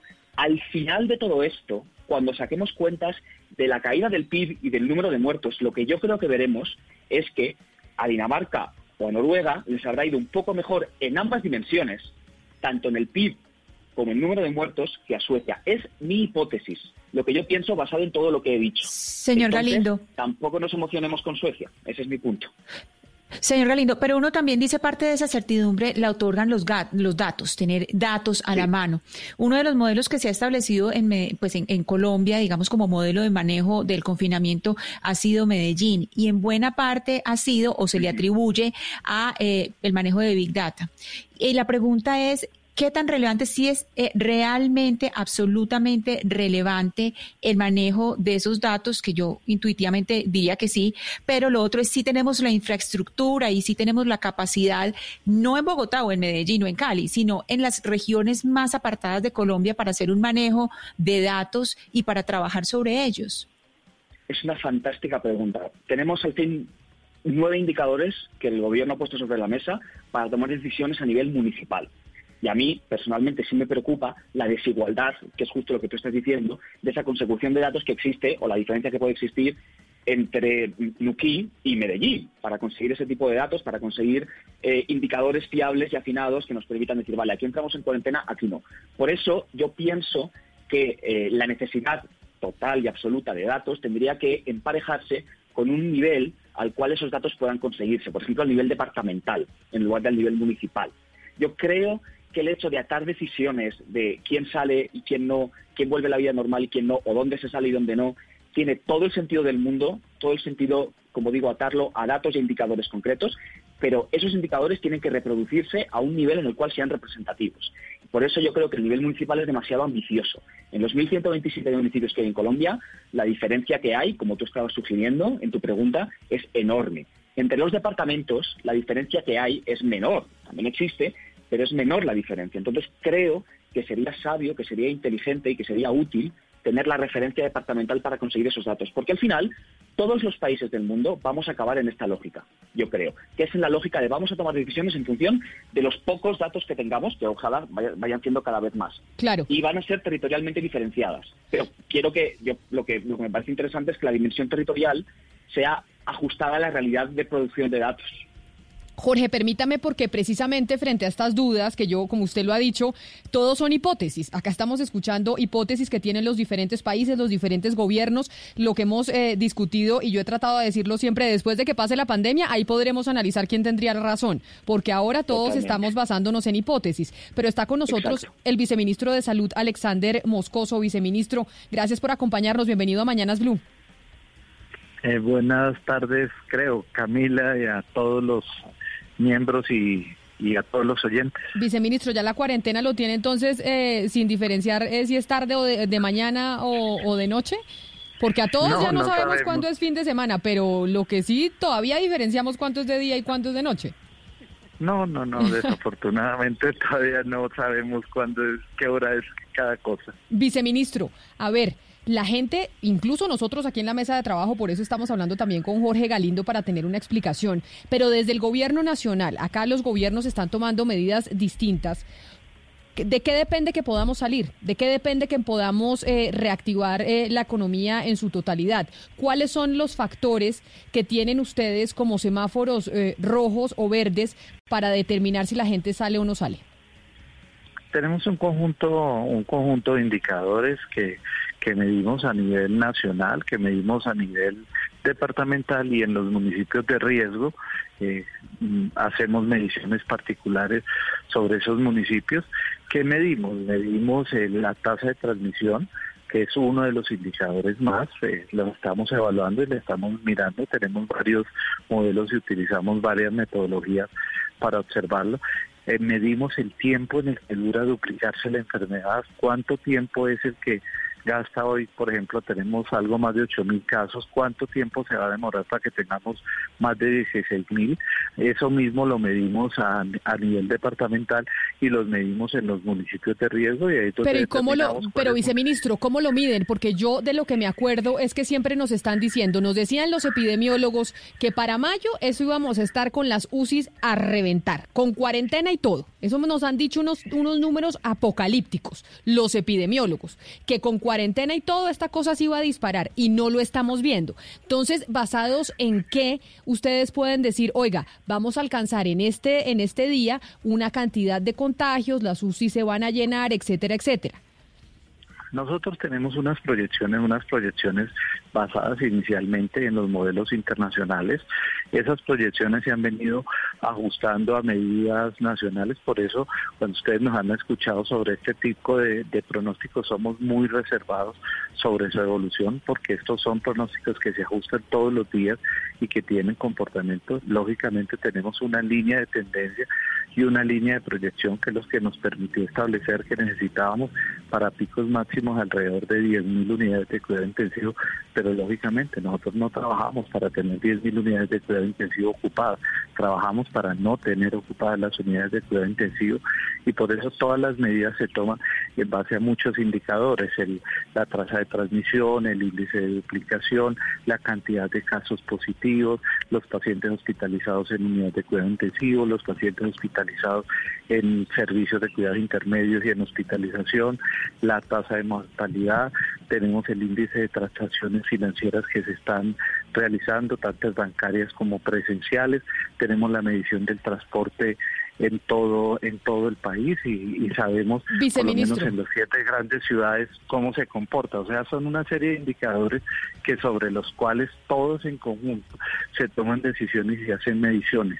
Pero ya vamos a cumplir llevamos eh, más de un mes en cuarentena llevamos más de un mes eh, guardados en la casa. Ustedes vienen haciendo hace más de un mes predicciones los modelos epidemiológicos y demás. Esos modelos de hace un mes a hoy que ustedes ya pueden hacer en el análisis se han cumplido o no se han cumplido ¿Han sido acertados o no han sido acertados? Sí, venimos con una tasa de, réplica, una tasa de, crecimiento de casos dentro de dentro de los valores estimados, lógico, venimos dentro de los valores estimados hacia hacia el valor superior, quisiéramos que fuera un valor inferior, pero es lo que tenemos. Esto nos ha permitido a lo largo de estas semanas que ustedes comentan que, que muchos sectores se fueran, se fueran permitiendo su ejecución. Inicialmente fueron un número pequeño, cambiamos, eh, determinamos los de sección inicial, luego aumentamos otros, Pero, luego aumentamos otros y ahora un poco recogiendo lo que usted nos venía diciendo sobre los indicadores, usted nos habla de la tasa de transmisibilidad que depende básicamente de pruebas, la de contagios que depende de pruebas, la duplicación depende de pruebas. La de hospitalizados, hay un tema que llama mucho la atención y es que cuatro de cada diez muertes registradas tuvieron diagnóstico positivo después de muertos, entonces también la de hospitalizados también no, no, no puede haber un subregistro. Entonces todos los indicadores que usted están mirando depende de pruebas y todavía no tenemos las pruebas suficientes. Entonces, ¿cómo va Colombia a tomar decisiones si en realidad todos los números están un poco a ciegas por la falta de pruebas. No depende, no depende, no depende del tema de pruebas. A ver, eh, mm, volvemos. Pero ¿cuál de los que le acabo de mencionar no depende de pruebas? La de transmisibilidad, pruebas. Contagios, pruebas. Duplicación, pruebas. Hospitalización, pruebas lo que le comento, la tasa, eh, por ejemplo, el tema de movilidad no tiene que ver con pruebas, por ejemplo, el, el tema de transacciones financieras no tiene que ver con pruebas, por lo menos nosotros llevamos tasas de hospitalizados COVID, pero también tenemos tasas hospitalizados de todos los pacientes sintomáticos respiratorios, eh, eh, presuntivos de COVID, igualmente tenemos tasa de evaluación de mortalidad presuntiva o de casos respiratorios. O sea, tenemos una serie de elementos que no son necesariamente las pruebas. Ahora que tenemos casos focalizados porque tenemos una cantidad de personas y tenemos un universo inmenso en el país y tenemos que saber dónde hacer las pruebas, porque si hacemos las pruebas en sitios donde vayamos a tener una baja capacidad de, de resultado, una baja capacidad de contagio, vamos a decir que no tenemos cuando sí tenemos. En este momento estamos trabajando y por eso usted escucha últimamente que hablamos de conglomerados. Estamos trabajando, por ejemplo, muy fuertemente en muestrear la totalidad de ese conglomerado. Ejemplo, la penitenciaría de Villavicencio. Ejemplo, varios centros donde hemos tenido una cantidad, por ejemplo, hoy, Leticia, para hacer un ejemplo de hoy, las algunas guarniciones militares, algunas escuelas, algunos sitios, algunos sitios comerciales. En esto hemos hecho, hecho pruebas y hemos ampliado el universo, pero un ampliado un universo orientado sobre pruebas guiadas, sobre sitios donde sabemos que vamos a poder encontrar esa aguja en el, en el, en el pajar y eso lo estamos buscando y eso nos da mejores elementos de decisión y de toma y como lo decía uno de sus invitados, tenemos que trabajar sobre el universo que tenemos y no se trata de salir a muestrear a la loca, se trata de salir a muestrear de forma organizada, de forma con énfasis del riesgo para tener la información que necesitamos. Sí, pero permítame, viceministro, porque yo sí quiero volver al tema de lo oportuno o no de comenzar a reabrir la economía en medio de las cifras que hoy tenemos en Colombia de personas contagiadas. Y le pregunto a, Jorge Galindo, que ha estudiado el caso de España y el caso de otros países europeos. Jorge, eh, en esos países la mayoría digamos, han comenzado a reabrir la, economía cuando las cifras están disminuyendo, las cifras de contagiados están, están, están presentando una reducción importante. En Colombia la cifra está, digamos, presentando un crecimiento exponencial y ya se está reabriendo la economía. ¿A usted le parece oportuno lo que está haciendo el gobierno de Colombia? Bueno, yo no creo que sea la persona para evaluar de un plumazo si me parece oportuno o no oportuno algo que tiene mucho trabajo epidemiológico detrás. O sea, no voy a dar una evaluación de una, menos sin ser epidemiólogo, de primeras. Lo que sí creo interesante decir es, en mi parte, que es la de los datos, ¿vale? Que eh, yo estoy, eh, o sea, me parece fantástico que desde el Ministerio de Salud, a diferencia de lo que pasa en España, de hecho, aquí sí se esté teniendo en cuenta, se esté asumiendo que hace falta usar datos que no tienen, que, no están condicionados con las pruebas. Me parece una gran noticia. Pero a mí lo que sí que me, mm, lo que me preocupa, de nuevo, y vuelvo al mismo punto, es cómo se tratan estos datos al nivel municipal. O sea, porque me parece difícil o me parece complicado conseguir incluso los datos que no dependen de pruebas a nivel municipal. En España, por ejemplo, el nivel para la toma de decisiones es la provincia, que equivale en tamaño más o menos a un departamento de, Colombia, más o menos aproximadamente. Entonces, ¿por qué se utiliza el nivel de provincia? Precisamente para poder producir datos eh, representativos a nivel de provincia. Entonces yo aquí con 1.127 unidades de toma de decisión me parece que se va a complejizar mucho el panel de datos con el cual se van a tomar decisiones, incluso teniendo en cuenta que se van a utilizar datos que no dependen del número de pruebas. Una vez tengamos claro que eso se puede resolver, entonces podemos hablar de si estamos en condiciones o no estamos en condiciones de abrir o qué o no. Porque además yo creo que no es una decisión discreta, no es abrimos o no abrimos. Y es qué abrimos, qué no abrimos y con el contexto colombiano, el contexto de, cómo se mueve la gente, de cómo actuamos aquí, de cómo convivimos, cuáles son las intervenciones que podemos hacer para reducir al máximo la tasa de contagio, influyendo o afectando al mínimo eh, en la vida cotidiana de las personas. Entonces, esa pregunta solo la podemos hacer con buenos datos, eh, solo la podemos responder con buenos datos.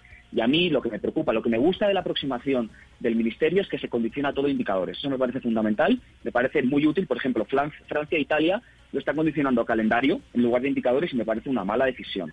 Que aquí se condicione indicadores me parece una buena idea, como en España. Lo que me preocupa es el nivel en el cual estamos mirando para tomar las decisiones. ¿Sí? Que es muy, muy pequeño y no sé si se pueden producir datos tan finos a ese nivel, incluso los que no dependen de pruebas. Jorge, hablando de datos, le tengo un comentario o una pregunta de un oyente a través de Facebook Live. Él se llama Ricardo AHC. Dice, hablemos de datos. ¿Por qué en Beijing, en las principales ciudades de China eh, o cerca de Wuhan, no hay tantos contagios o ya no hay contagios? ¿Por qué en Venezuela los contagios son muy bajos? ¿Por qué en países como Belice, por ejemplo, no hay casos? ¿Qué diferencia hay entre países como Paraguay, Venezuela, Belice, a Colombia, Ecuador o Perú con el número de contagios? Y es una pregunta que hacen a través de Facebook Live. Bueno, yo de primeras los datos de China o los datos de Venezuela los cogería con mucha precaución por la fuente de esos datos, ¿sí? O sea, yo aquí, en Colombia, el INS, aparte de que esto es una democracia y eso no, y de esas dos hipócritas no lo son, aquí el INS me proporciona un, un, archivo con cada caso individualizado que yo puedo descargar todos los días y trabajar con ello y hacer un seguimiento día a día.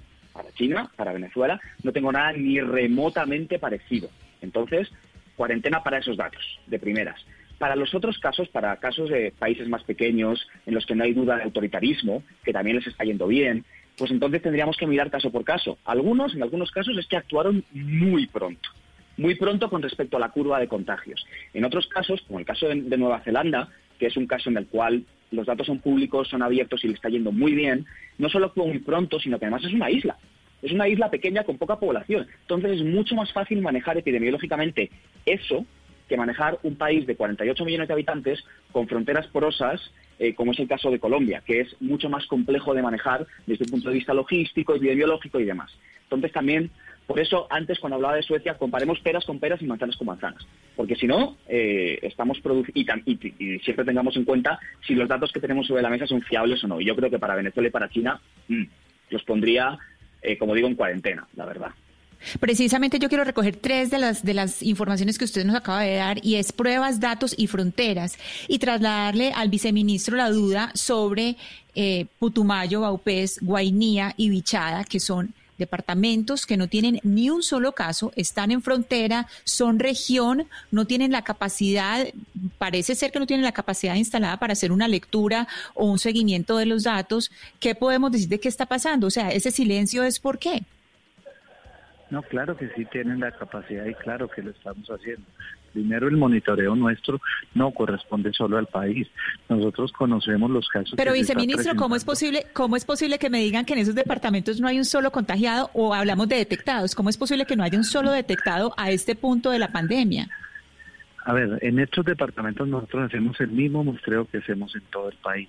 En estos departamentos movilizamos las muestras, tenemos la patrulla abierta eh, aérea recogiendo muestras y adicionalmente el nivel de énfasis de muestras también lo hacemos dependiendo de los niveles de riesgo. Por lo menos sabemos qué está pasando al otro lado de cada frontera y hacemos las mediciones y por eso, por ejemplo, en, en, en en Leticia se hicieron detecciones tempranas de casos igual que se están haciendo en todas las ciudades. Viceministro, viceministro, discúlpeme, pero ¿dónde se está publicando esa información? Yo no he accedido a, no, sé dónde se está publicando, no la conozco la información sobre esas patrullas y esos seguimientos que se han hecho de los de los posibles casos que puede haber en estos departamentos. Es que extraña mucho. lo que pasa es que las alertas no se informan y no se publican porque son alertas. Las alertas son temas de riesgo. Una persona hospitalizada con infección de vía respiratoria es una alerta a la cual le hacemos un seguimiento, le hacemos la toma de muestra. En el momento en que el resultado sale negativo lo descartamos y si sale positivo automáticamente lo subimos a la página y está totalmente disponible. Hoy, o sea, usted tiene la información que corresponde, pero las alertas no las podemos publicar porque las alertas son eso, son simplemente hechos presuntos y probables. Y usted me dice cuántas alertas tenemos, y yo te digo siempre, en todos los casos tenemos cientos de alertas que siempre estamos evaluando y que siempre estamos siguiendo y controlando. Pero volviendo a... Viceministro, pero mira... Sí. Viceministro, es que recientemente conversamos usted y yo aquí desde Barranquilla y le preguntaba por la fecha del 11 de mayo. Para, para la, como fecha para levantar la cuarentena y usted me decía de una manera muy sincera, yo creo que no, que vamos a seguir en cuarentena. Y efectivamente, viceministro Moscoso, seguimos en cuarentena. Yo le voy a preguntar ahora por la siguiente fecha que ha puesto el presidente de la República, que es el 25 de mayo. ¿Usted ah, cree, este ministro, sinceramente, que vamos a levantar cuarentena el 25 de mayo y con base en qué eh, se, se, basa el gobierno para decir que el 25 de mayo sí y no otra fecha? Si estamos viendo que hay incertidumbre en todo, en todo lo que tiene que ver con este fenómeno y con esta pandemia, viceministro. Yo creo que el presidente ha sido muy claro. El presidente viene tomando decisiones semana a semana conforme a la información que se viene presentando de temas de realidades asociadas a las pruebas que sabemos que representan la realidad de hace 15 días y con temas asociados a las realidades de cada día y al comportamiento de todas las tasas. Con esos comportamientos se hacen comités estratégicos con expertos donde participamos eh, las personas del gobierno y sobre esas decisiones se evalúan y se toman. no son decisiones de, de momento ni improvisados, sino son decisiones de tendencia. Hoy yo no le puedo decir qué va a pasar dentro de dos semanas y el presidente creo que fue claro. El presidente dijo voy a prolongar el aislamiento eh, preventivo obligatorio, pero creemos que las cifras o consideramos que las cifras nos permiten en virtud de la evolución y del comportamiento abrir abrir el sector productivo en unos sectores sobre los cuales se le ha medido cuál cómo funciona cada sector, cuál es la posibilidad del contacto que tienen en cada uno, cómo congestiona el transporte público, cómo organiza y cómo genera mayores niveles, cuánto es el impacto que pueden tener esos sectores en cada uno de ellos y también cuánto representan para el trabajo de la gente. Todo ese estudio y todo ese análisis se coloca y se pondera y por eso se decide unos sectores sí, unos sectores no. ¿Cuál es el nivel de riesgo para los profesionales? Cada una de las cosas se analizan y se revisan en ese contexto y sobre ese contexto se van tomando decisiones sobre el camino y lo observado. Pero de una esto... forma previa esto que usted nos acaba de decir, discúlpeme la interrupción, de que no sabemos qué va a pasar en dos semanas, me lleva entonces eh, a saludar a un epidemiólogo, que es el doctor Leonardo León, que es epidemiólogo eh, poblacionista y además eh, con experiencia en epidemias de la Universidad de los Andes y del externado. Porque entonces nosotros estamos dependiendo hoy de los expertos, de aquellos que saben, que hacen las proyecciones, que hacen los modelos, y esos modelos no sabemos qué dicen a dos semanas. Por eso, doctor León, epidemiólogo, bienvenido a Mañanas Blue. Muy buenos días a los oyentes y a la mesa de trabajo y yo le hago la pregunta que yo creo que nos estamos haciendo muchos oyentes eh, y muchos eh, ciudadanos, y es los modelos que hacen ustedes, los epidemiólogos, a la hora de saber qué va a pasar con el virus, eh, ¿a cuánto tiempo es? Porque si no sabemos qué va a pasar en dos semanas, entonces básicamente, pues en cierta medida estamos tratando de tomar decisiones con los datos que tenemos, pero seguimos navegando a ciegas. Mira, eh, con relación a esos modelos es importante eh, hacer un énfasis y, decir que hay diferentes modelos, ¿no? Y voy a citarlos rápidamente. Por ejemplo, este es el modelo CIRS, el CIRS ampliado, el CIS, el CIRS y el CEIS y el CEIR, ¿sí? Colombia eh, está manejando, y el viceministro que me está escuchando, tengo entendido que Colombia está manejando el modelo CIRS para hacer esas estimaciones, ¿sí? Y ese modelo CIRS está fundamentado en tres conceptos los susceptibles, los infectados y los recuperados. Por eso es que eh, dentro de esos modelos, que es el que, los que está elaborando el Ministerio de Salud a través del Instituto Nacional de Salud, tienen en cuenta la tasa de infección, la tasa de recuperación, la población susceptible, la población infectada, la población recuperada, ¿sí? una probabilidad de eh, reproducción y duplicación de casos y colocan diferentes escenarios, ¿no? Eh, a ese respecto, mm, lo que decía el viceministro hay que tenerlo en cuenta y es la dinámica de una epidemia va cambiando. Te voy a poner un ejemplo. Cuando tuvimos la epidemia de eh, chikungunya en Colombia, yo hice parte del grupo que investigó la epidemia de chikungunya en el país, los primeros casos en el país en la costa atlántica, eh, y eh, ¿qué aprendimos? Que las dinámicas van cambiando en una epidemia, ¿sí? Hoy puedo tener un dato, mañana me pueden aparecer más datos. Por eso lo importante es tener un sistema de información robusto que me pueda identificar el cambio en los datos, ¿sí? Uno de esos. Dos, las proyecciones, claro, los modelos se utilizan para poder determinar o estimar un escenario futuro, pero pueden ir cambiando en el tiempo. ¿sí? Lo importante, ¿qué es? Es tener en cuenta lo siguiente, independientemente de todos los modelos que se hagan, ¿sí? hay que tener en cuenta los seis parámetros que dijo la Organización Mundial de la Salud para el levantamiento de una cuarentena. Ya la Organización Mundial lo dijo, uno, que la transmisión se controle. Dos, que los sistemas sanitarios eh, tengan accesibilidad para hacer control de casos, detección de casos, control de contactos, ¿sí?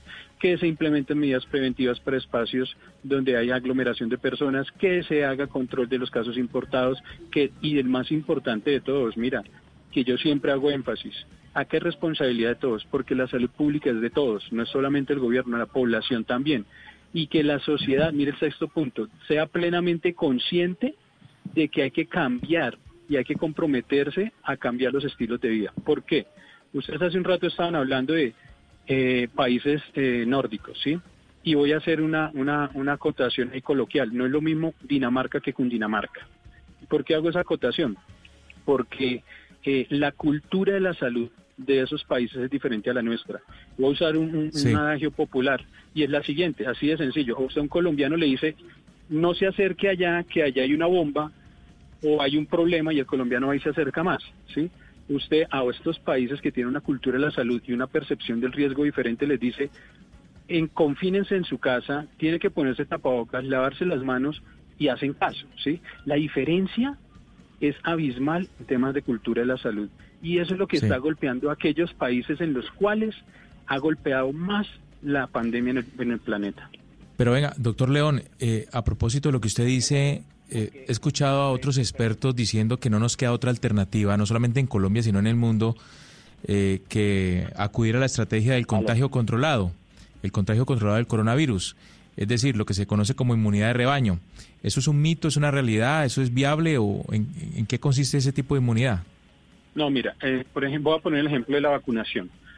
Cuando se vacuna, cuando se vacuna en una población se buscan siempre coberturas útiles de vacunación, ¿sí? Eh, en Colombia, en cualquier parte del mundo, las coberturas útiles de vacunación son del 95%. ¿Eso qué significa? Que, por ejemplo, para la, vacuna de la tuberculosis que se coloca a los recién nacidos, yo debo buscar que el 95% de los nacidos tengan la vacuna para que ese 5% que se me escapa sea protegido por ese otro 95%. Esa es la inmunidad de rebaño, ¿sí? Que el microorganismo, cuando ingrese a una población, llegue a esas personas que tienen la inmunidad y quede bloqueado y no me afecte a los que no he logrado cubrir. La forma de adquirir, de adquirir inmunidad son de dos, es de dos maneras, vacuna o adquirir la enfermedad y generar anticuerpos. No hay más alternativas para adquirir inmunidad. Son esas dos únicas. Sí. Pero... La pregunta es, ¿cuándo vamos a tener la vacuna? No, pues es, en eso estamos, en eso está el mundo entero de cuándo habrá vacuna y pues lo que se dice que es para el 2021. Pero creo que Jorge quería decir algo al respecto, eh, doctor León, sobre lo que usted estaba diciendo, Jorge. Es, un solo un apunte pequeño sobre la cuestión de cultura de la salud, ¿vale? Porque esto sí cae un poco dentro de mi, de mi disciplina más propia, que es la sociología. Lo que vemos en los... Eh, a mí me parece muy interesante que cuando uno compara los datos de movilidad que nos dan eh, tanto Waze nos da datos de movilidad, Google nos da datos de movilidad y Apple nos da datos de movilidad, donde está de cuánta gente se está quedando en casa en los países. No se observa, no solo no se observa diferencia sustancial entre países europeos y países latinoamericanos, sino que de hecho los países latinoamericanos se han quedado en casa desde antes, incluso aquellos que no tenían cuarentena. ¿Por qué digo esto y por qué hago esta puntualización?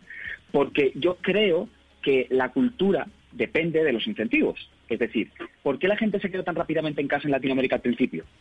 Porque vieron lo que estaba pasando en el norte de Italia y lo que estaba pasando en España, ¿sí? Que es una ventaja que ni España ni Italia tuvo. Entonces, al final, la cultura y el comportamiento eh, obedece a la, estructura de incentivos que existe en un momento eh, ante la persona que decide si se queda o no se queda en casa. Esto, esto solo es un ejemplo. Otro ejemplo, este más personal. Yo que he vivido en los dos países, tanto en Colombia como en España, le puedo decir que aquí la gente se lava mucho más las manos que en España. Tenemos además una encuesta que está realizando un grupo de universidades eh, sobre cuánto está lavándose la gente las manos y cuánto no. Y los datos de, los países latinoamericanos, en esta encuesta, son particularmente altos, particularmente altos. O sea que yo creo, esto solo es para puntualizar que yo creo que la cultura no es algo dado, sino que es algo que se modifica conforme cambia el contexto en el cual uno recibe información, la interpreta, la filtra y toma decisiones. Pero mire, Jorge, con respecto a eso que usted estaba diciendo, me parece interesante. Hoy salió un artículo en El Espectador que dice justamente que no hay razones dadas para entender por qué en un país sí, eh, digamos, eh, se riega la epidemia y en otro no. Uno ve Haití, República Dominicana, Irán, Irak, y uno no entiende en realidad qué está pasando. Y todo lo que usted nos está diciendo puede ser, pero puede que no sea. Entonces, en esta medida, ¿no será que estamos ante un tema completamente de azar? Ahí hay, una cuestión eh, que, que es muy importante tener en cuenta y es el tema cultural, el tema de, percepción de riesgo, el tema de cultura de la salud cambia obviamente por los incentivos y también cambia de acuerdo a las intenciones que se tengan. Miren, voy a poner eh, un ejemplo y, estoy de acuerdo con Jorge. No es lo mismo comparar entre países porque culturalmente somos diferentes, con capacidades de respuesta diferentes. Entonces hay que personalizar las epidemias, ¿sí? Y eso es muy importante. Eh, sí, eh, es por eso uno, el sexto punto de la Organización Mundial de la Salud es el compromiso de la sociedad, ¿sí? Para afrontar este nuevo desafío mundial, ¿sí? Y eso impacta muchísimo. ¿Por qué? Porque eh, eh, nos va a servir para que no solamente las acciones del Estado que se están haciendo repercutan de manera positiva, sino también las de la población en general. Les voy a poner un ejemplo. Colombia. Hace unos días teníamos 3.000 casos, ahora vamos en 6.000, en 5.000, ¿sí? y hay repuntes de casos, ¿sí? Uno ve repuntes de casos en la curva epidemiológica de casos nuevos, ¿sí? Esos repuntes uno los puede asociar a 14 días antes de personas que estuvieron saliendo o de los que han salido frecuentemente, ¿sí? Y muy probablemente no tuvieron las medidas de prevención adecuadas, dos metros de distancia, el tapabocas, darme las manos. Por eso, ¿sí? Esas son cosas que hay que tener en cuenta. Claro, por, eso, yo sé que estamos cortos de tiempo, pero señor Galindo, eh, el, eh, hay, hay, un oyente que está comentando eso precisamente, el tema de cómo la enfermedad se puede dividir entre pobres y ricos. Eh, ¿Usted cree, tomando en cuenta lo que nos dice César Augusto Mejía en Facebook Live, que el tema y la decisión de la, del aislamiento, del acuartalamiento, en este caso de las personas en sus hogares, es una decisión que beneficia únicamente a la clase media y alta de una ciudadanía? ¿El pobre no se puede confinar en su casa? No, a ver, yo creo que es más complicado que decirlo simplemente así. Como esto es una, es una política que solo beneficia a, la clase alta. Yo lo diría, eh, le cambiaría el sentido para decir algo muy parecido, que es, ¿quién tiene más posibilidades de mantener un aislamiento prolongado? Efectivamente, aquella persona que puede trabajar desde casa, eh, que tiene ahorros, lo cual suele eh, obviamente pues se asocia con estratos más altos. Entonces sí, ahí sin duda alguna. Ahora bien, no hay que olvidar que al final una cuarentena generalizada es el último recurso que tiene un país para controlar una epidemia. En principio, el ideal epidemiológico, que me corrija el señor, el señor epidemiólogo eh, si me equivoco, pero el ideal sería eh, disponer de una clasificación perfecta de toda la ciudadanía en función de quién está infectado y es contagioso, quién ha estado infectado y ya no es contagioso y quién nunca ha estado infectado. Esto es imposible, eh, es imposible en cualquier, en cualquier país del mundo. Entonces, hay momentos en los cuales y lugares en los cuales si la epidemia, eh, digamos, el contagio se desborda, hay que tomar una decisión indiscriminada, total y absolutamente indiscriminada. La idea es ampliar capacidades epidemiológicas para que esto no suceda, para que no tengamos que recurrir en ningún país o en la, menor parte del país posible eh, a, este, a, esta medida de nuevo y precisamente esto, eh, en ambos casos, tanto la cuarentena generalizada como evitarla se hace. Yo creo que se debería hacer pensando en las porciones más vulnerables de la sociedad. Porque además, en cualquier caso, si tú dejas que un virus circule alegre y tranquilamente, le aseguro que el impacto de ese virus también va a ser diferenciado, se alcanza a toda la población por estrato social. No va a ser el mismo para alguien de estrato 1 o para alguien de estrato 6. Jorge, a ese respecto, para la pregunta que tú hacías, voy a poner el ejemplo. Miren que en Francia ya empezaron a detectar que habían casos de coronavirus de COVID desde el año pasado, ¿sí? razón por la cual eso nos ayuda a pensar, exacto, nos ayuda a pensar de que estaba transitando desde hace rato el virus si nadie se, nadie se había dado cuenta. Ahora, lo que tú dices eh, con relación al rastreo de casos es uno de los seis parámetros que la Organización Mundial de la Salud determinó. Hay que hacer rastreo de casos, hay que hacer y seguimiento a contactos.